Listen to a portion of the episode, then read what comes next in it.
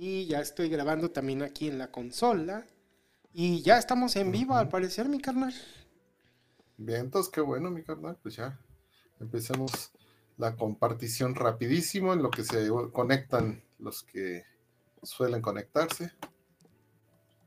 Así es. Sí, mi carnal, vamos haciendo las comparticiones y todo eso para ver quién, quién, nos, quién nos pueda ir como acompañando. Los que se vayan integrando, amigos. Estamos por iniciar con el tema del día de hoy. Mientras tanto, estamos compartiendo para que estén todos los que deban de estar aquí, mi carnal.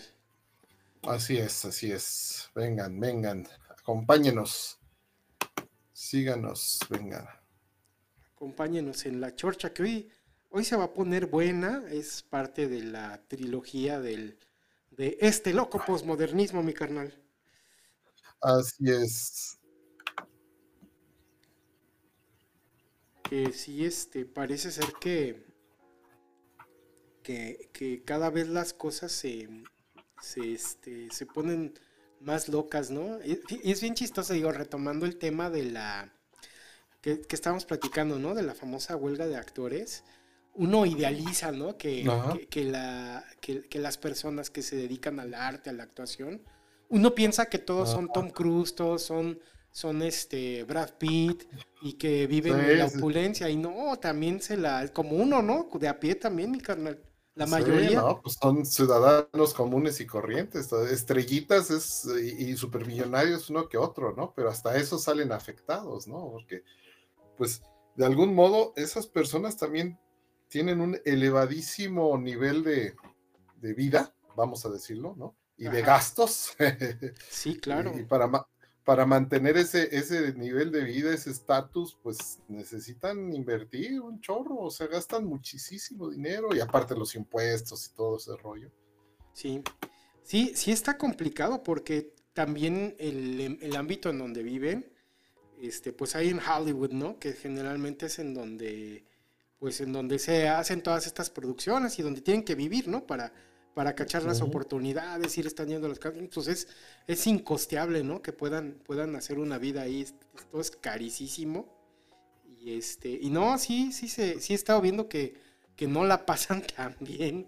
Pero pues es derivado de lo mismo, ¿no, mi carnal? De estos sistemas económicos que nos gobiernan, que son, son terribles y salvajes. Es la, es la ley de la selva, mi carnal. Sí, sí, sí, o sea, si no, ahora sí que si no estás dentro del sistema, simple y sencillamente, pues no, no sobrevives, no, no hay modo de, que esas personas que, pues también, ¿no? Tienen su eh, su estatus, que tienen toda su, su eh, el mantenerse, por ejemplo, la inversión que tienen que hacer en ellos mismos, porque si no, si no te mantienes físicamente bien, vamos a decir, ¿no? Pues ya no te empiezan a contratar, ¿no? Si no mantienes, por ejemplo, un, un, buen agente, ¿no? Un buen agente publicitario, un, buen eh, agente que te consiga buenos contratos, etcétera, pero pues también te va a costar ese agente, ¿no? Se lleva sus comisiones, en fin, sí, sí, es un nivel, eh, quienes quedan encerrados en, esa misma, eh, pues vamos a decir, rueda de la fortuna del capitalismo y eso, pues no les queda de otra, no les queda de otra. Pero bueno, ya lo vamos a estar. Sí, sí, digo, y, está bien chistoso porque si empiezas a ver cómo se suman voces. La, la camarada, este, este, la camarada Lana Fine, ¿no? Una gran. Este, se echó un, un, discursazo, ¿no? Igual Brian Cranston, ¿no? Que dices, qué bárbaros, camaradas, los saludo. Sí, no, no, mis respetos para, para esas personas que, pues bueno, pues están luchando contra monstruos auténticamente, ¿no? Que, pues que son los que eh, dirían, oye, pues están rebelando contra los que les dan de comer, sí, pero eh, bajo qué circunstancias, ¿no? O sea, no solamente, ok, ya me dio de comer, pero pues también me puede estar quitando, ¿no? Lo que sería mi futuro. Sí, y es que también, digo, igual ahorita ahondamos un poquito más, pero estos nuevas mm, modelos de negocio, ¿no? De los grandes corporativos son, son, son voraces, ¿no? Y son, son completamente leoninos y, y, desacreditan y son muy poco redituables para quien creo que en verdad produce valor. Sigue siendo lo mismo de siempre, carnal. El, intermediario es el gandaya, ¿no? Porque ni el que produce ni nada, ¿no? Sino el intermediario es el que le juega las vivas y es el que acaba este, agandallando, ¿no? Sí, exactamente. Sí, pues está, está, está, este, ¿quién sabe en qué vaya a derivar eso? Yo creo que va a estar complicado porque estos cuates tienen para aguantar y patronar a la gente, ¿no? Pero pues ahora sí que, lo bueno es que gozan del favor del público, ¿no? Entonces tampoco, tampoco le conviene mucho a estos grandes corporativos ser tan gandallas, ¿no? Sí, porque si se despierta con ese tipo de, discursos, ¿no? Como el de esta Fran Drescher y Ryan Cranston y todos ellos, bueno, pues es de algún modo despertar la conciencia, ¿no? De una sociedad, de eso, de eso más o menos se trata todo, ¿no? De que, y, el público puede decir, oye, no, pues estos cuates, los actores, pues sí tienen razón o no tienen razón, ya cada quien tomará su, su, su, su sus decisiones, ¿no? Pero bueno. Sí, pues bueno, entraremos más en detalle, mi carnal. Por lo pronto, en lo que se van conectando, ¿te parece que pongamos la ya famosa entrada? Bueno, famosa por, familiares y amigos. la famosa entrada institucional. Sí, adelante para darle ya la bienvenida a todos. Adelante, por favor. Perfecto, mi carnal. Entonces, le cedemos a Mía la entrada institucional. Adelante, Mía.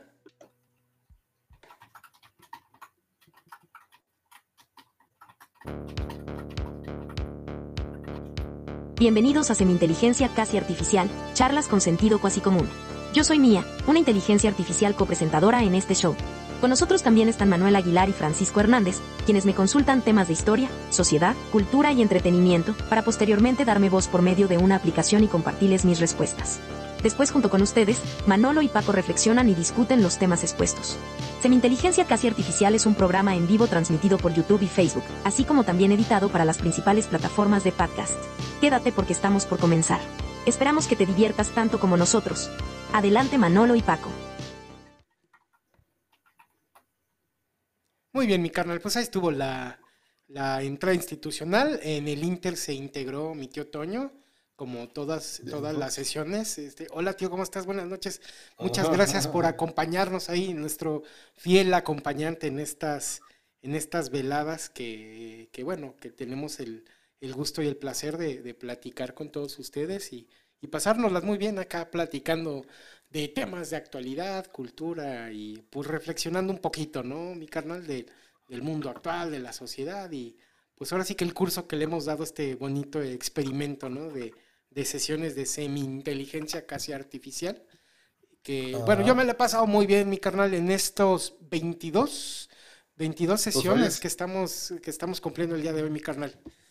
Sí, hoy llegamos a la 22, digo, no han podido ser en semanas consecutivas por diversas circunstancias, pero bueno, manteniendo, manteniendo el gusto por comunicarnos, por, por recibir sus opiniones, aparte de los saludos y todo que está tan padre eh, saber y, pues que eh, de algún modo todos podemos expresar nuestra opinión al fin y al cabo. No, no necesitamos ser expertos en las eh, materias que vamos tocando, porque a fin de cuentas, digamos, no somos expertos académicos, pero sí, sí adquirimos a veces hasta doctorados, ¿no? Por las circunstancias que, que la vida nos va llevando, como aquel, no me acuerdo en, en dónde lo sacaban, tengo un doctorado en dolor, ¿no? Creo que los Simpson, alguien así, sacaba una onda, ¿no? Este, eh, eh, sí, entonces, eh, bueno, son temas como en esta, en esta trilogía que se inició la semana pasada, ¿no?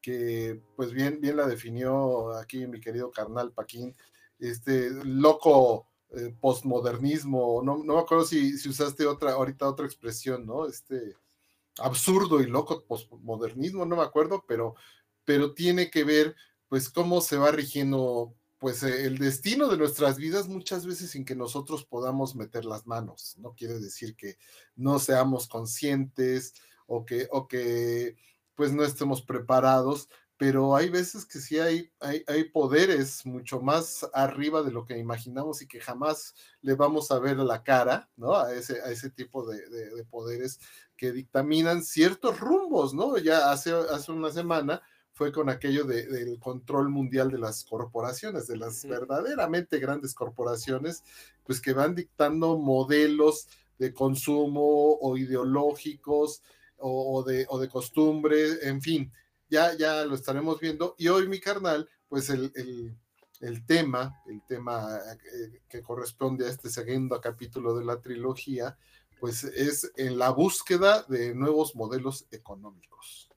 Así es, mi carnal. Fíjate que pues va muy ligado, ¿no? En donde, eh, digo, platicábamos o, concluíamos un poco la semana pasada con la, sesión anterior dedicada a las corporaciones, este tema en donde pareciera una, una, vorágine, o un caos en el que unos muy pocos eh, logran tener tanto poder que que van absorbiendo y absorbiendo y absorbiendo, pero pues esto se da justamente por cómo se ha desenvuelto ¿no? la, la, vida, eh, o, más bien sí, estos modelos económicos, ¿no? Que cómo han ido evolucionando, ¿no? Desde, digamos que desde la, desde que surge la Revolución Francesa, mi carnal, se rompen paradigmas de manera importante, ¿no? En donde eh, quien, quien gobierna son estos, estos monarcas que están designados por, por, por Dios, por la iglesia o por lo que quieras y mandes, ¿no? Entonces eh, eh, ya eh, se, vienen dando como pues estos movimientos sociales en donde pues los comerciantes y la gente de Alpe dicen, oigan, pues es que cómo es que nos siguen rigiendo estas personas y de manera tan injusta y, y pues aprovechan el momento y el lugar para desatar y cambiar por completo la manera de pensar, ¿no? Y, y se abren nuevas oportunidades para el ciudadano que no nace en la, la pobreza, la pobreza, ¿no? El, el, plebeyo puede ya, este, con su trabajo y su esfuerzo, esperar a, o aspirar a, tener siquiera riqueza, ¿no? Y posesiones, ¿no? Porque recordemos que en esa época, pues, tú no eras dueño ni de tu tierra ni de nada, ¿no? Prácticamente el rey te lo, o el monarca te lo, te lo arrendaba, te permitía, te daba el favor de poderle trabajar su tierra, ¿no? Y trabajar para él, y, lo que te otorgaba, pues era, ok, entras bajo mi protección, ¿no? ¿Protección de quién? Pues de mí mismo, ¿no? Porque te va a poner una super madriza si no me chameas, si no me obedeces, ¿no? Entonces cambia este paradigma y empieza a, ver esta nueva forma de eh, generar riqueza, generar valor, de hacerse de bienes, de hacerse de propiedades. Y pues bueno, de ahí se eh, va, pasando el tiempo y pues se van, eh, se van generando nuevas formas de pensar, nueva manera, nuevas maneras de organizarnos como sociedad, de distribuir la riqueza y pues empiezan a complicarse, se empiezan a entretejer de diferentes ideas, llega un momento en el que el mundo se, se empieza hasta a dividir y hasta conflictuar ya por las diferentes maneras de pensar. El chiste es que nunca como mundo nos hemos logrado poner de acuerdo al 100% y parecería que ahorita estamos regidos por el menos peor, ¿no? No, no hemos como que encontrado la clave, ¿no? Para que finalmente haya una, una, este, pues sí, ¿no? Una, una, justicia social, justicia económica, si se vale el término, mi Carla, no sé si sea muy adecuado esto que estoy diciendo, pero sí hay, hay, hay ciertas condiciones de desigualdad que, que si bien este, en otros regímenes y en otras, este, en otras formas de, regir esta vida económica y de generar valor han sido terribles, pues la que estamos ahorita ya se le empiezan, este, ya, ya se empieza a ver detrás del telón, ¿no? Que en realidad no es tan bueno como se veía y se empiezan a generar otros problemas y pues bueno, en eso va, en eso va a radicar un poquito la plática del día de hoy. Y, este, y, bueno, en eso también radica la, la, el videoensayo de, de Mía, ¿no? Donde nos explica a grandes rasgos este, de qué va, eh, más o menos después de, la, de, esta, digo, empecé con mencionando la Revolución Francesa, pero así, por dónde empezó, por dónde iba, qué corrientes surgieron, en dónde estamos y más o menos hacia dónde, hacia dónde podemos ir. Y pues bueno, después de esto yo creo que podemos arrancarnos para, para armar la polémica sabrosa, mi carnal. No sé si quieres agregar algo antes de, de pasar con el video ensayo. Sí, antes, antes de pasar precisamente eh, voy a, aquí a compartir pues el eh, comentario que habitualmente nos hace llegar el buen amigo, el doctor Carlos Romero Aparicio, mi amigo Charlie, eh, él, sigue las transmisiones ya en las, en las repeticiones, en los videos o en los podcasts que se suben, este, y él nos hace llegar a posteriores su, su comentario. Y entonces me dice, eh, ¿qué tal Manolo y Paco? Bienvenida a su transmisión. Con respecto al control mundial, de las corporaciones, detrás de ellas hay corrupción. Nuestro consumo debe ser informado sobre todo para que las consecuencias negativas se minimicen y de paso haya respeto por el planeta, los consumidores y todas las especies que habitamos la Tierra. Saludos. Bueno, pues aquí, aquí le da el clavo en lo que nos vamos a encontrar, ¿no? La corrupción. O sea, la verdad, ahorita Mía nos va a explicar así los diversos modelos económicos, ¿no? Que, han, que han regido pues nuestras vidas, digo, y desde antes de que naciéramos, por supuesto, pero, pero los vamos a escuchar y siempre, siempre va a haber esa, esa, eh, que puede en la teoría, ¿no? Estar muy bien planteado, ¿no? Un, un, sistema y termina corrompido y es lo que le da en la torre a todo. Así que, pues vamos a escuchar a Mía para que tengamos eh, el contexto, pues, de lo que estaremos platicando. Claro que sí, mi carnal. Entonces, sin más preámbulo, cedemos la palabra a Mía para que nos, nos pase su video ensayo, nos, nos exponga su tema en el video ensayo. Y finalizando, pues ya empezamos con la, con la chacota sabrosa, mi carnal. Adelante, mi carnal. Entonces, pues, de nueva cuenta, adelante, Mía. El capitalismo es un sistema económico en el que la propiedad de los medios de producción y distribución es privada y el libre mercado determina el precio de los bienes y servicios. En este sistema, los individuos y empresas compiten entre sí para maximizar sus beneficios y el crecimiento económico es el objetivo principal. Uno de los principales pros del capitalismo es que promueve la innovación y la eficiencia a través de la competencia. Los individuos y empresas tienen incentivos para ser mejores y más eficientes en lo que hacen para poder mantener su cuota de mercado y obtener ganancias. Además, el libre mercado permite una mayor libertad económica y permite a las personas tomar sus propias decisiones sobre cómo gastar su dinero y en qué invertir. Sin embargo, el capitalismo también tiene sus desventajas. Una de las principales críticas es que puede fomentar la desigualdad económica y social, ya que algunas personas y empresas tienen más recursos y poder para competir y tienen una mayor probabilidad de tener éxito. Esto puede llevar a una acumulación de riqueza en manos de un pequeño grupo de personas y a una mayor polarización económica. Además, el capitalismo puede ser percibido como injusto por algunos, ya que el valor de los bienes y servicios se determina por la ley de la oferta y la demanda, lo que significa que algunos pueden beneficiarse a expensas de otros. El socialismo es un sistema económico en el que la propiedad de los medios de producción es colectiva y el gobierno controla la producción y distribución de bienes y servicios.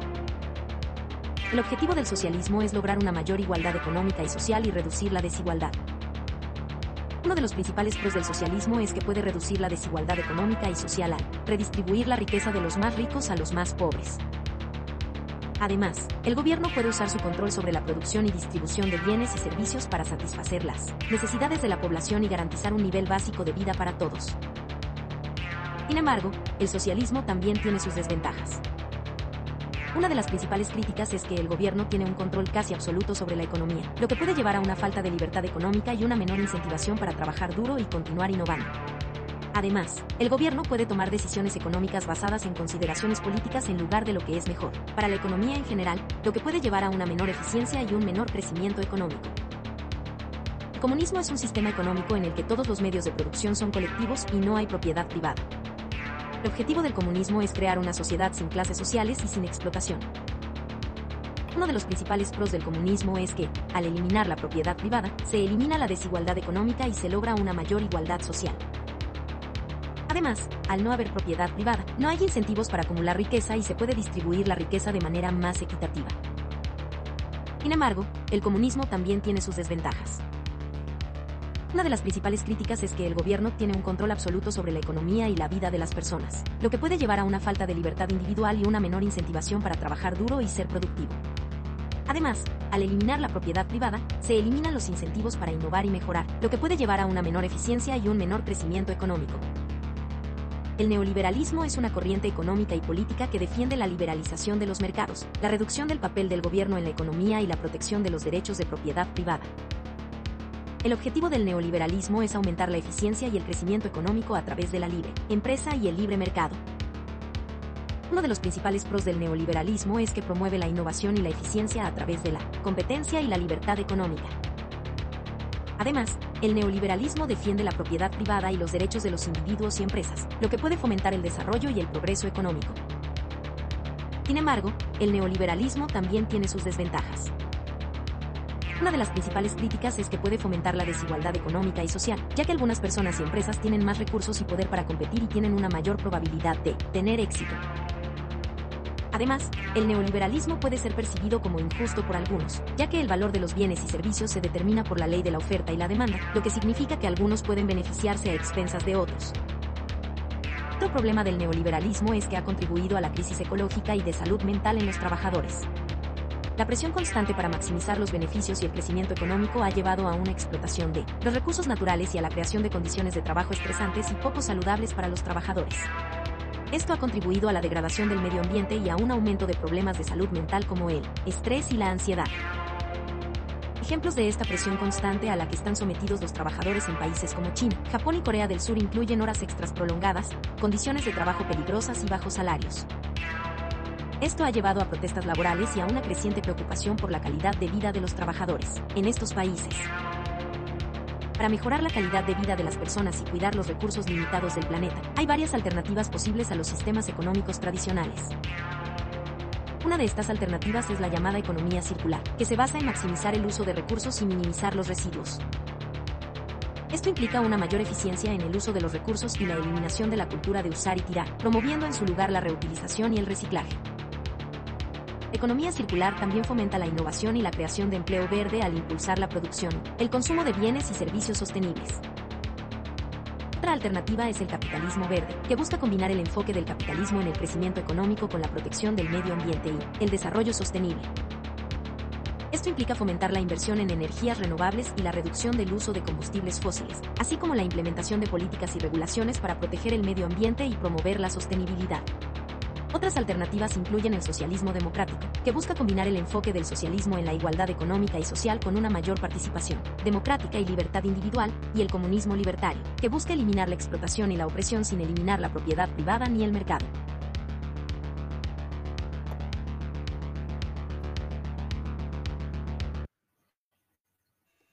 Bueno, mi carnal, pues ahí estuvo la, el videoensayo de, de, de, de Mía Ay, estoy escuchando como un ruidito raro, creo que soy yo. No sé qué pasó. Ok, perdón, este... Sí, bueno, ahí estuvo el, el, este, el, el video ensayo y pues prácticamente da este repaso, ¿no? De la de capitalismo, socialismo, comunismo, el neoliberalismo en donde estamos ahorita y propone un par como de alternativas que son como combinaciones hay muy orientadas como a la reutilización de recursos y al cuidado del medio ambiente, ¿no? Eh, sin embargo, pues bueno, desde mi perspectiva muy peculiar o mi, mi, opinión es que pues ninguna de estas funciona al 100%, ¿no, mi carnal? O sea, finalmente socialismo, comunismo van mucho de la mano con la buena voluntad de las personas y la gente, pero pues ahora sí que la corrupción y, y quien le ha tocado administrar eso, pues lo ha llevado todo al traste, ¿no? Por otro lado, estos otros esquemas capitalistas y, ahora, capitalistas y ahora el neoliberalismo, al no tener como esa regulación, pues ha también provocado pues grandes desgracias, ¿no? tienes casos, ¿no? Como por ejemplo en, Estados Unidos, ¿no? Donde no hay estas, este, esta regulación ni siquiera en los sistemas de salud, por ejemplo. Eh, una enfermedad te puede llevar a la ruina, ¿no? Y, hacer que, te, que pierdas todos tus bienes, ¿no? O te lleva a temas en donde donde como pues no hay es como esa regulación en el nivel de, de, absorción o de, capitalización de, este, de, valor o de, pues sí, de, dinero, pues resulta que pues se, acapara y, el más grande se va comiendo al chico. Se ven cosas tan horribles como, como gente en la bolsa apostando para que empresas quiebren y con eso obtener ganancia, que prácticamente estás diciendo, activamente estoy buscando cómo fastidiarte o cómo joder este grupo de personas que representan 10 mil em, mil empleados, este, e, este, 50 mil empleados, 3 mil empleados, no me importa porque finalmente si la hago tronar voy a ganar aquí en la bolsa, ¿no? Entonces, y luego cuando han buscado defenderse, pues buscan y ahí hacen el famoso lobbying para que, ya, bueno, es que eso no se vale, ¿no? No se vale rescatar al que ya estaba cayendo, ¿no? Ah, pero si es un barquero, entonces sí, ¿no? Entonces... Pues buscan y ahí ya... Entonces, este, digo, no, no hemos sabido como, como regular y, y, hacer como justo y equitativo la repartición de la riqueza en medida del, del valor, ¿no? Y digo, ya nada más para, para terminar y para, para hacerte la palabra, mi canal, yo pienso que que algo en, el nivel que se, en, el, ahora sí que en el esquema económico que se busque o que se quede futuros, pasados, el que sea, yo creo que hay, yo creo que son tres cosas principales que deberían de estar sustentados, ¿no? Por el gobierno y a los que todo mundo debería tener acceso, ¿no? Número uno, la salud. O sea, no manches, o sea, me parece completamente ilógico que no hay un, hay un sistema, ni que en todos los sistemas está regulado ese tema. No puedes lucrar con la salud, no manches, es la vida de la gente, ¿no? El acceso a recursos naturales, se ha comido y agua, también debería de haber como estos mecanismos de control del costo de, de, esto. Y la parte como de la, de la, de la seguridad, ¿no? También bajo el esquema que estés, el gobierno te debería de proveer completa de manera gratuita la seguridad, ¿no? Es ilógico que estés pagando estés pagando este, impuestos y que finalmente como tienes mayor poder adquisitivo tienes oportunidad de estar viviendo en una zona más segura, ¿no? Mientras los que menos tienen se tienen que estar cuidando porque hay delincuencia y ese tipo de cosas, ¿no? Yo creo que esas tres cosas deberían como de garantizarse, ¿no? Y de lo demás pues que la hagan como quieran, ¿no? Pero no manchen, con la salud no sé, ni con la salud ni con el acceso a los recursos se juega, mi carnal.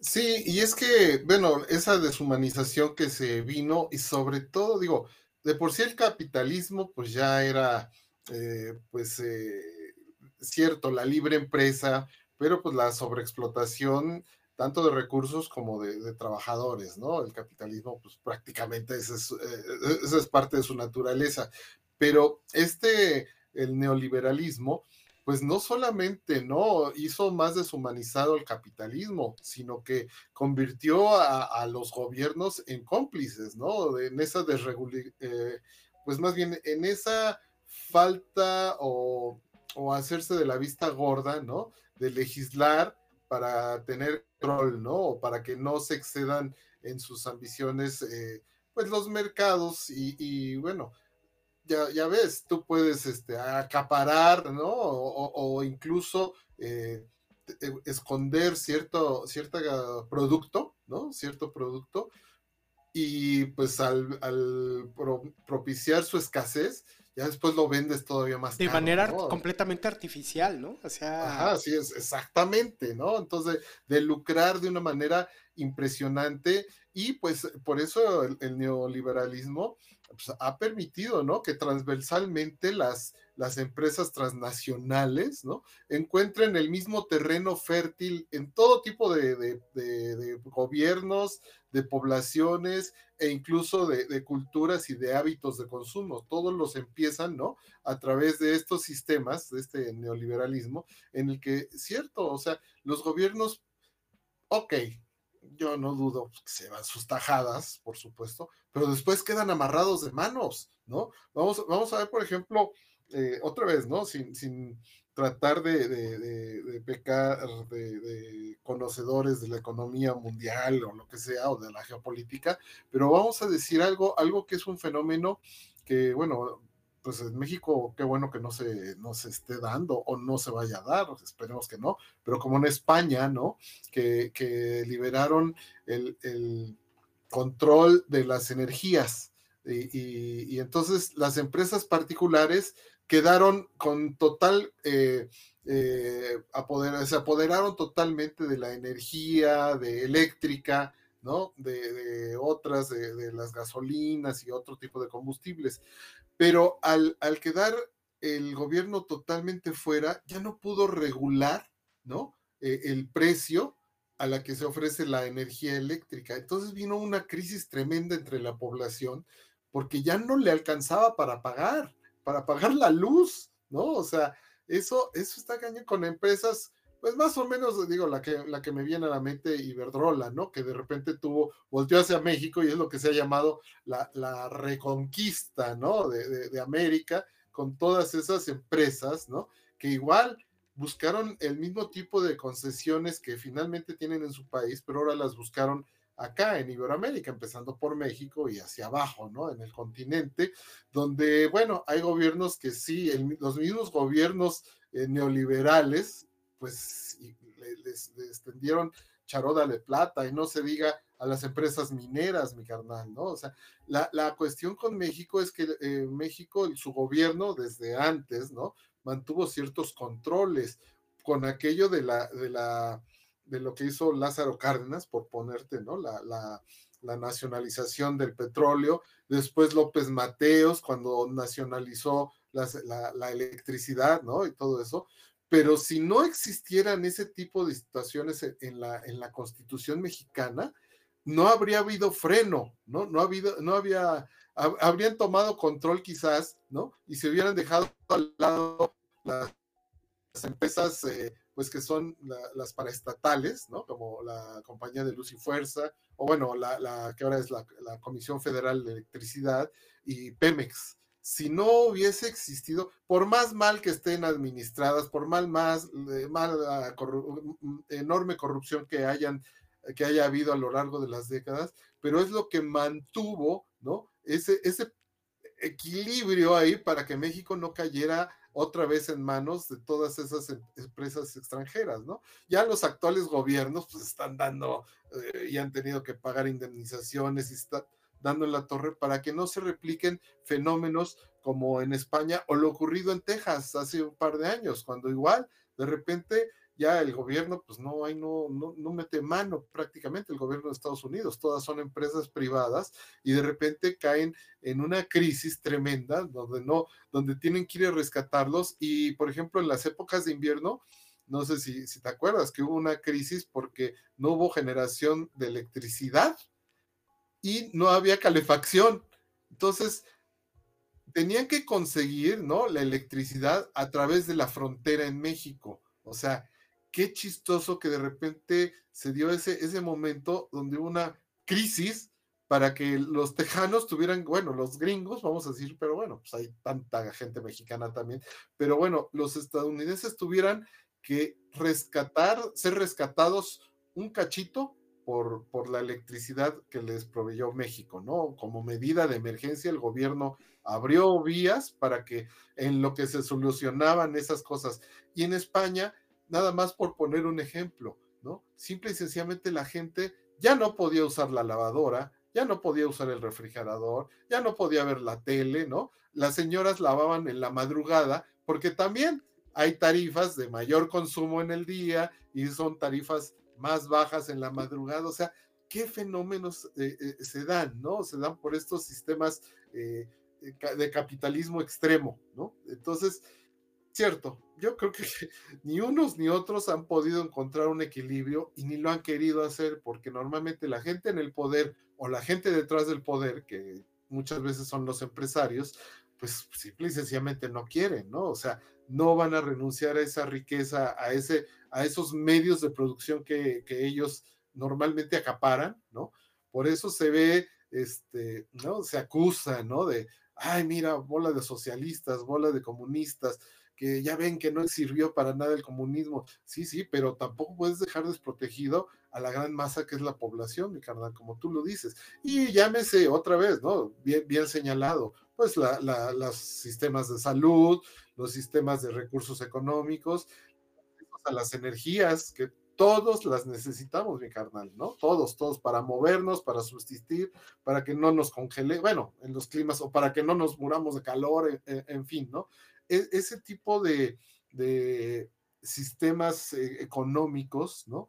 que han sobreexplotado eh, los recursos, que han sobreexplotado eh, las legislaciones, porque es eso, ¿no? Mandas a tus, a tus comisarios, a, los lobbying, como se dice, ¿no? Pero no es, no es de otra, son tus encomiendas para ir y, encontrar, a, por ejemplo, a los de cierto tendencia política o cierto partido político y vas a la... Y no digo que nada más en México, es en todas partes, ¿no? Los gringos son especialistas en eso, nada más que allá es abierto, allá es totalmente abierto. Acá eh, lo manejan así como bajo el agua y los partidos políticos, o más bien las empresas, se acercan a determinados partidos políticos, pues para que aprueben cierta ley o para que detengan cierta otra ley, y así nos hemos visto. Y en medio, ¿quién queda? La, pues la población, definitivamente. Siempre va a quedar ahí en medio la, la población, todos los ciudadanos de a pie.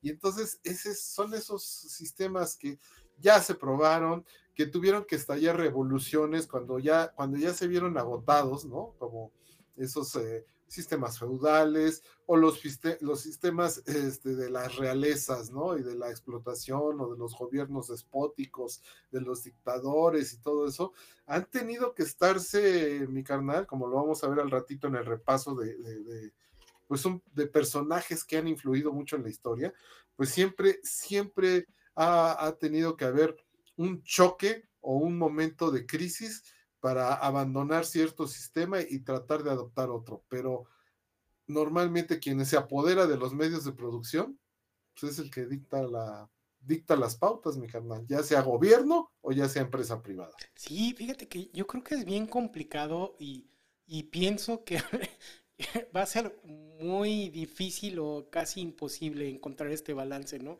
porque de cualquier lado estés, ¿no? Si, si, si bien, si eres dueño de los medios de producción o si eres parte del gobierno, eh, de todas formas es, son entes corruptibles que siempre van a estar como que, ahora sí que eh, excediendo lo que son como sus libertades o buscando sus propios beneficios, ¿no?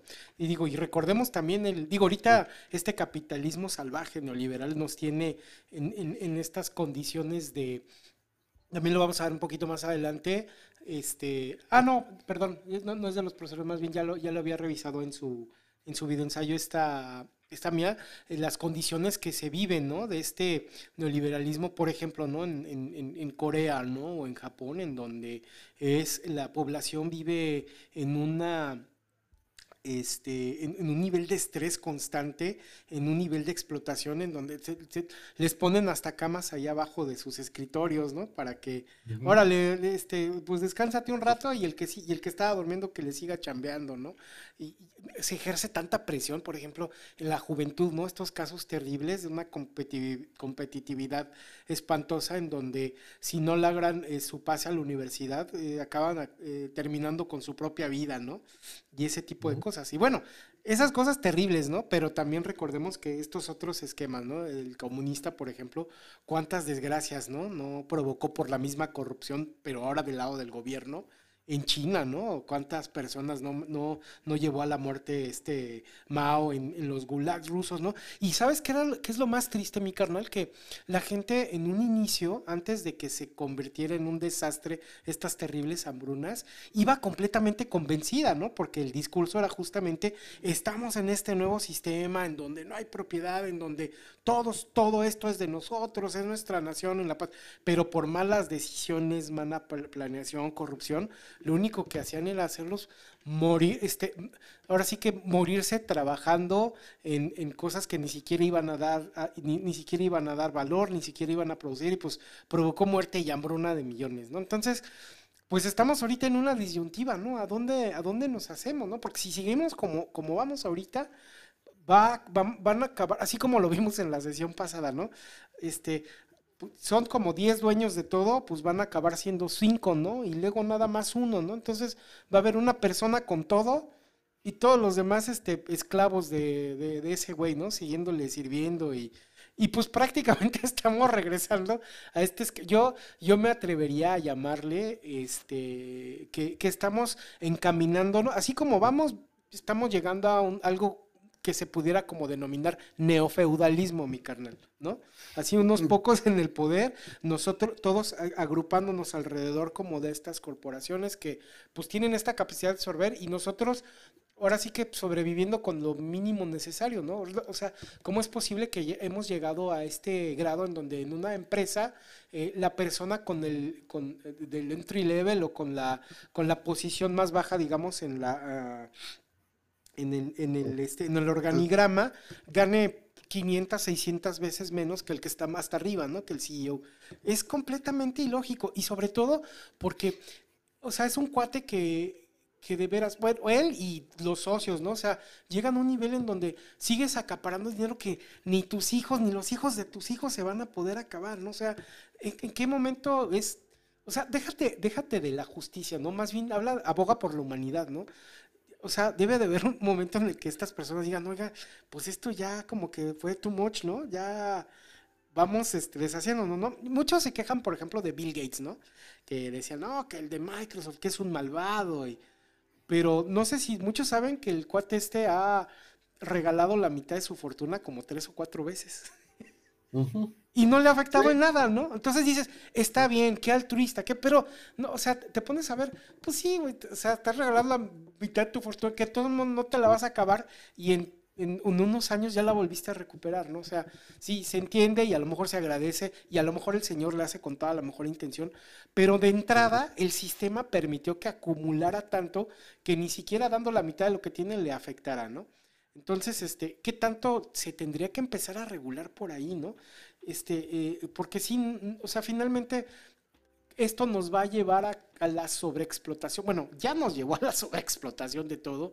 Estamos en una crisis de cambio climático, estamos en una crisis de salud mental y todo derivado de estos, de este sistema que rige, que rige actualmente, que no tiene tope, pareciera no tener fin y que pues prácticamente es el, hombre consumiéndose a sí mismo, ¿no? En aras del progreso y de la productividad y del bajo costo. O sea, cada vez es más, cada vez es más. Y, llega a unos niveles completamente ilógicos en donde tienes un lugar, por ejemplo, como San Francisco, que está lleno de, indigentes y de gente pobre, pero entre esos indigentes y gente pobre tienes ingenieros que viven en sus carros porque aunque trabajan para una gran compañía tecnológica, su sueldo no les alcanza para rentar un lugar digno. Entonces, qué ilógico que estamos hablando de hace 50, 60 años, ¿no? En los 50, mi abuelo, mi papá, con un, con un trabajo en una empresa de nivel pues de entrada, ¿no? De, contador o mi abuelo, ¿no? De, instalador, ¿no?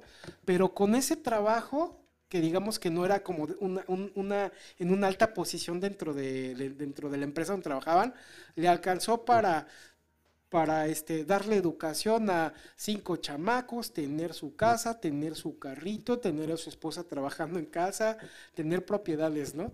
Y ahora este, tienes estos niveles en donde eh, eh, buscas esta educación y no nada más te vas a la licenciatura, te vas a la maestría, llegas a lo mejor subir posiciones, ¿no? De coordinador, de gerente, de mando medio, y pues más o menos medio vas logrando lo que ya lograron tus papás y tus abuelos, ¿no? Con un, con un empleo que, más, bajos dentro de un organigrama organizacional, ¿no?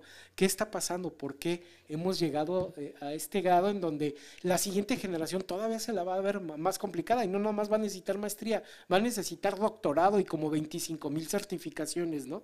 Para lograr a lo mejor tener un departamento chiquito, ¿no? Ahí a las afueras de la ciudad, ¿no? O sea, si no...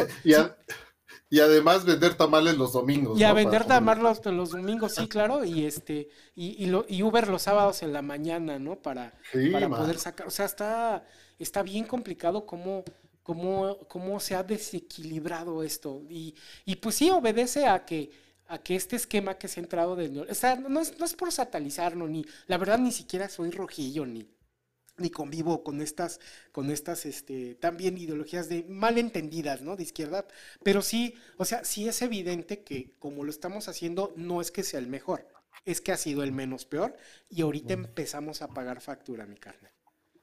Sí, fíjate, e, esos comparativos que, bien traes a, colación, pues también fue esa, y también no es por satanizar ni porque yo también sea absolutamente de las izquierdas o esté ciego al progreso que también nos puede brindar el sistema económico capitalista, pero, pero ciertamente antes del neoliberalismo, y hablando específicamente de, nuestro país, ¿no?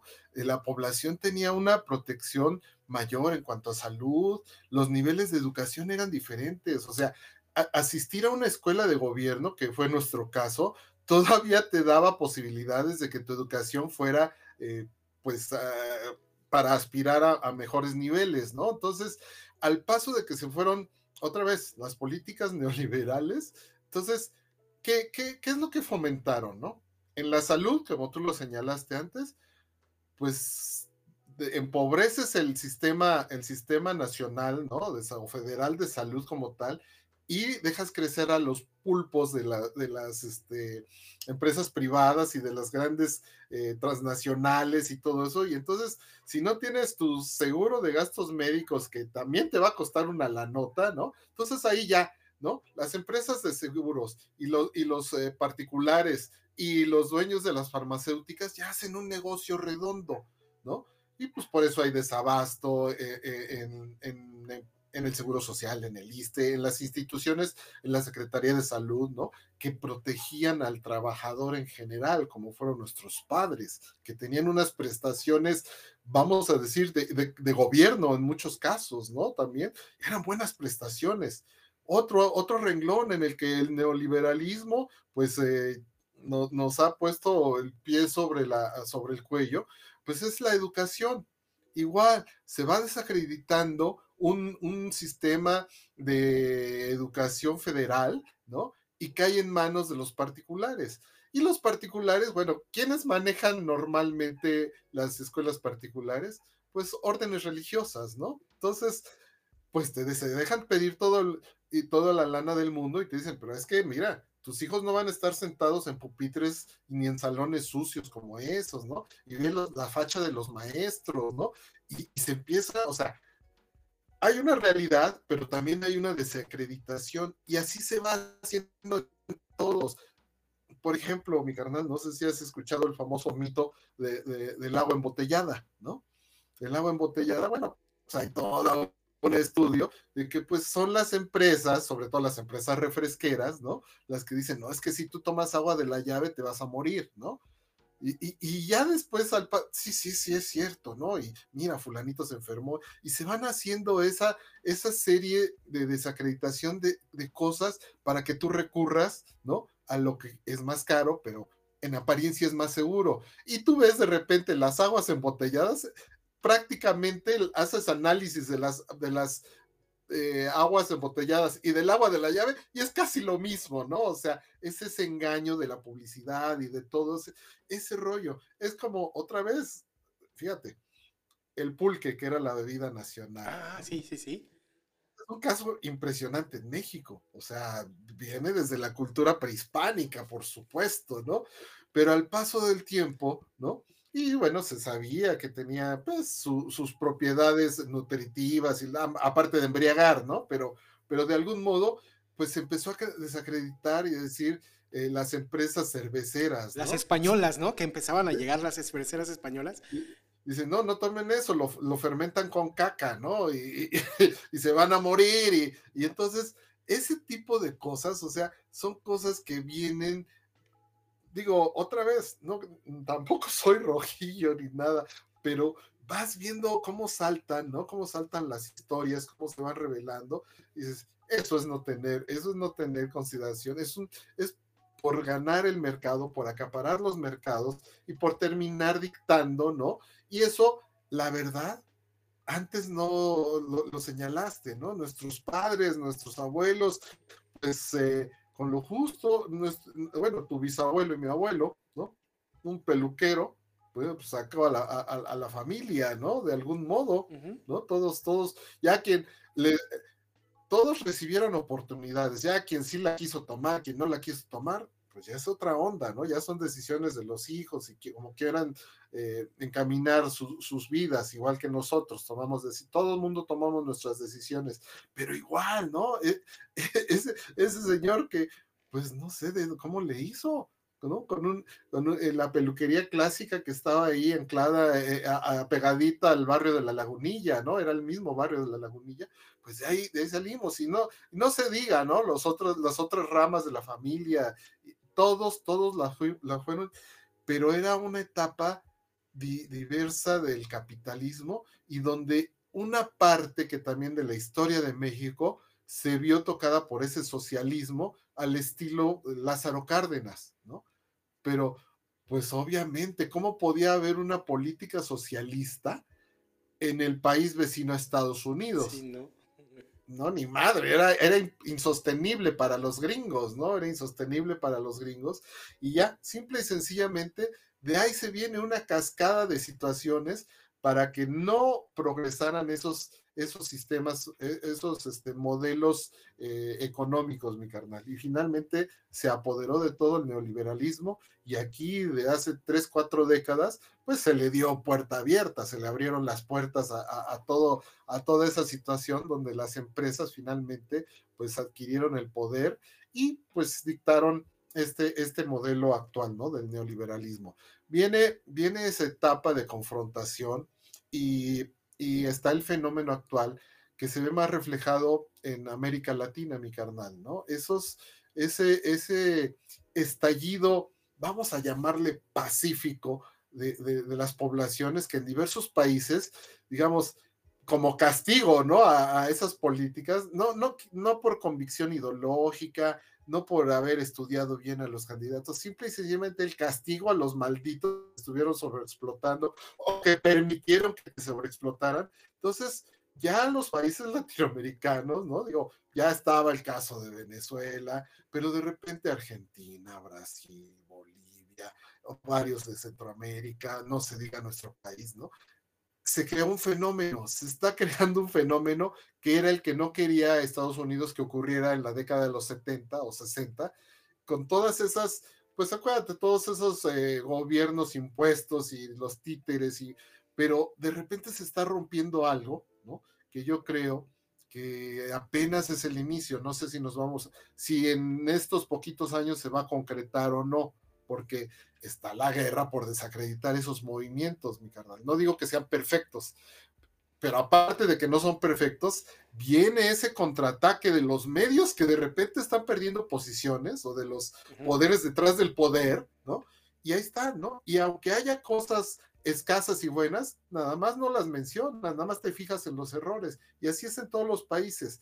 Y vamos a ver, ¿no? Cuando hagamos este pequeño recorrido de nuestro top de, figuras, cómo ha habido personajes que han roto, ¿no? Que le han dado un quiebre, a, una sacudida a las sociedades y de repente, para bien o para mal, a veces han funcionado, a veces no, pero ahí te van dando, mi carnal, como que una pista de lo que pudiera ser y de lo que nos señalaba Mía al final, ¿no? Esas propuestas, así como ese, ese socialismo democrático o ese capitalismo verde eh, o ese modo economía de circular, economía circular, son pistas, mi carnal, ¿eh? o sea, yo creo que digo, va a tener que ser una confrontación todavía más fuerte, que esperemos que no llegue a una explosión. Afortunadamente, así como en México y como los países que ya cité, se han dado transiciones relativamente pacíficas vamos a ver lo que está ocurriendo en Europa. ¿Por qué en Europa es tan diferente? Obviamente porque el, nivel de vida, pues era de otro modo, mi carnal. Allá están luchando las sociedades por no perder lo que ya tenían. Es muy diferente. En Latinoamérica estamos luchando por, por, ganar posiciones, sí. Por conseguir lo que no teníamos o lo que no tenemos, ¿no? Una aspiración de un buen nivel de vida. Entonces, están explotando cosas muy fuertes como en Francia. Sí, sí, sí.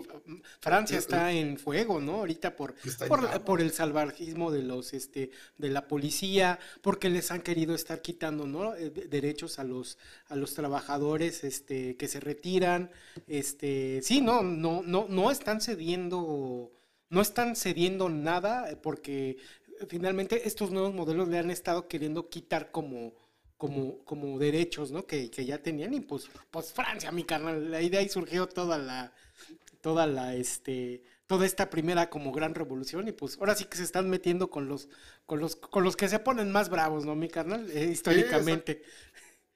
y, y, y, y, ya nada más para concluir, ¿no? Otra vez, España, con esto que yo señalaba, de repente ves movilizaciones muy fuertes de, de la sociedad civil, igual, ¿no? Sobre todo con esa, eh, en las cuestiones energéticas, ¿no? Y dice, oye, es que es imposible, o sea, no podemos, no podemos eh, tener las luces prendidas la neta, porque ya no las alcanzamos a pagar y estos cabrones aparte te, meten multas, digo, como es normal, ¿no? O sea, ¿en qué momento se puede deshacer una persona, ¿no? Con un nivel socioeconómico medio bajo, se puede deshacer de una deuda tan grande por las cuestiones energéticas, ¿no? Entonces, o lo que ocurrió en Canadá también, ¿no? Con los transportistas, en fin, es, esas sociedades, ¿no? Que, que de repente ven que están perdiendo lo que supuestamente el capitalismo les había dado a la gran población, y ya ven que esas libertades de mercado y eso, ah, caray, pues sí, yo soy libre de, cobrar lo que quiera, pero igual me van a estar cobrando lo que, lo que ellos quieran, ¿no? Entonces,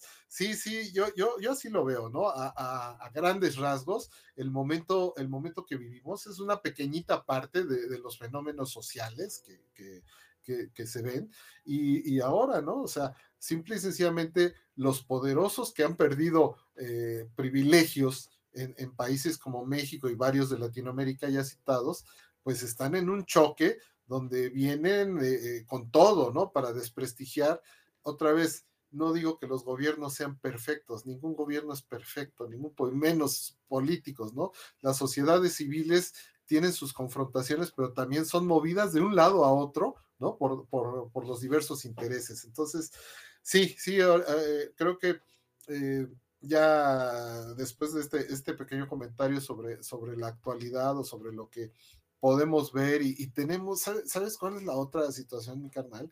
Que creo que influye desde, desde nuestra formación o desde nuestra educación, pues el condicionamiento, ¿no? Que tenemos solamente de seguir eh, ciertas lecturas o ciertas narrativas, ¿no?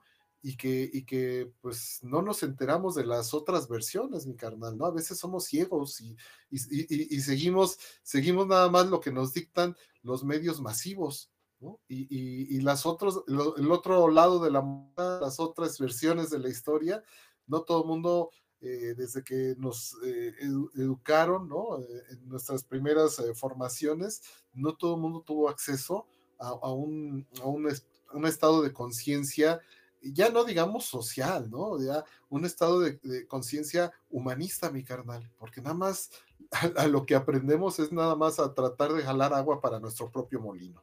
Sí, fíjate que es, curioso que sí, digo, ahorita ah, reflexionando un poquito en lo que estábamos platicando, y ahorita entro también en detalle a un comentario que, nos comparte por ahí mi tío Toño, reflexionando en lo que tú estabas diciendo, eh, fíjate que es curioso porque con Cárdenas se establecen sistemas basados en los que estaba eh, trabajando la Unión Soviética, ¿no? que era el, sistema de salud, el sistema de vocacionales, que aunque a los, a los gringos no les convenía, no querían mucho, curiosamente, este, este, esta etapa de bonanza que estamos hablando, ¿no? Donde nuestros padres y abuelos con, con empleos pues, relativamente modestos, lograron sacarnos adelante y, darnos una buena educación y darnos una vida digna, justamente es como un momento de ese balance del que estamos hablando, mi carnal. Que sí, es tener este capitalismo, tener esta parte de las empresas emergentes, pero también compensadas con estos sistemas justo de, salud, este, eh, de, aseguramiento de la, energía. Entonces, como que en cierta manera había un balance, ¿no? Creo que ahí está la respuesta, ¿no? Y lo otro que también es, es muy curioso es cómo eh, lo que dices, ¿no? La, eh, esta historia, ¿no? Que únicamente la cuentan los vencedores o a los que les conviene de este lado, ¿no? Me llamaba mucho la atención. Y hablando, por ejemplo, hablamos de socialismo y comunismo. ahorita tienen bueno, aquí en México creo que no tanto. Creo que afortunadamente hemos estado justamente por este balance más, más, este, más abiertos a ver, pues esto sí está bien, pero no está bien, pero aquello no es tan malo. Pero estaba viendo un, video, un TikTok que me salió mi canal de un señor gringo en donde está súper enfurecido con alguien que lo está entrevistando. Pero le ves la furia en la cara y lo señala y le está diciendo, comunista, un- como si fuera puta, un insulto, un demonio, o sea, la peor, o sea, también como los condicionaron, ¿no? A que lo que nosotros hacemos, lo que está, oye, pues es que también lo que dices, ¿no? O sea, pues sí, o sea, no funcionó y hubo cosas terribles, pero ¿qué puedes rescatar de eso, no? Entonces creo que es momento donde, donde conciliemos, ¿no? Ok, aquello no funcionó, estuvo horrible, los golags, las hambrunas, pero finalmente en su base, pues está bien porque está, es un sistema diseñado para tratar de buscar equilibrar las cosas. Y bueno, doy pauta para eh, comentar lo que nos pone mi, mi tío Toño, Adelante. ¿no? Aprovechando, digamos, este, este hilo de ideas, en donde nos dice lo siguiente, lo voy a leer aquí de la de, de, porque no sale completo aquí en pantalla, dice, un modelo idóneo que favorezca a todas las capas socioeconómicas no lo alcanzó a ver. Correcto. La historia de la humanidad así ha sido, los ricos más ricos cada día y los pobres más pobres cada día. Hoy las condiciones han cambiado.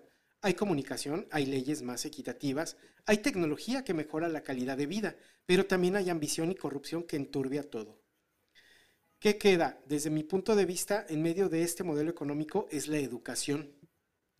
Solamente con un modelo de educación profundo, serio, realista, visualizando el futuro y las circunstancias que nos rodean, podemos hacer un cambio. Los japoneses ya iniciaron un nuevo modelo que implica civilidad, manejo de las finanzas, respeto al medio ambiente, uso de la tecnología y lectura. Así pretenden que sus hijos puedan ser ciudadanos del mundo y no solamente japoneses.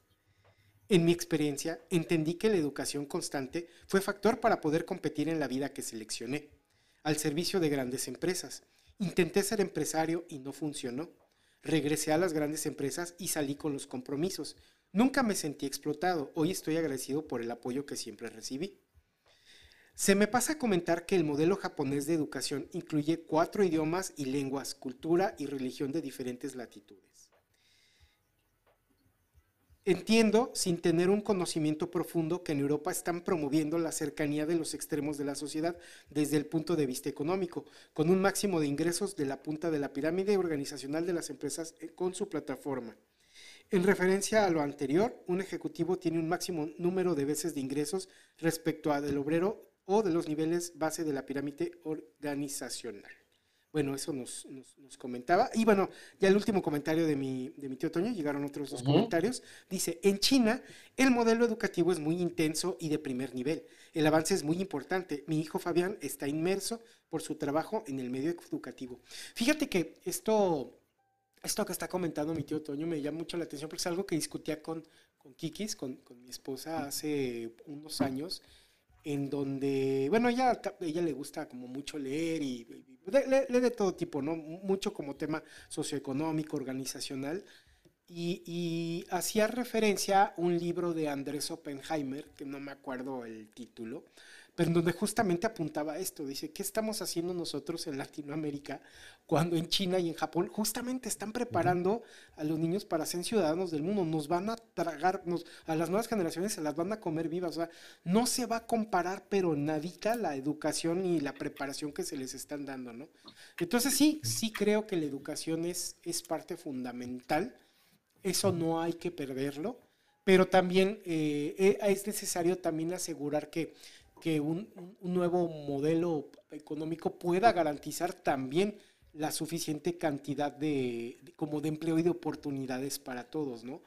Eh, Digo, yo he visto gente, eh, esa es la experiencia que nos comparte mi tío Toño, que finalmente a él le tocó mantenerse educado, mantenerse, mantenerse, este, en vanguardia, ¿no? Y, y finalmente poder, poder llevar una vida pues, de no explotación para las grandes empresas para que trabajo, pero yo, por ejemplo, lo puedo contrarrestar con lo que actualmente se vive, en donde ves en grandes empresas, este, ves grandes CEOs, ves grandes dirigentes que en realidad así mucha preparación que tengan, pues no, muy brillantes que sean, tampoco lo son. Sin embargo, llegan ahí por otras circunstancias, ¿no? Por nepotismo, eh, por corrupción, por lo que quieras y mandes, ¿no? O sea, en realidad no hay como una mer- meritocracia bien implementada, algo que exista, por lo menos aquí en México y dentro de mi mi pequeño universo, ¿no? Pero por otra parte están estos otros países en donde tienen estos modelos educativos, tienen una verdadera meritocracia, pero es brutal, o sea, la competencia es, es terrible porque hay pocas posiciones, ¿no?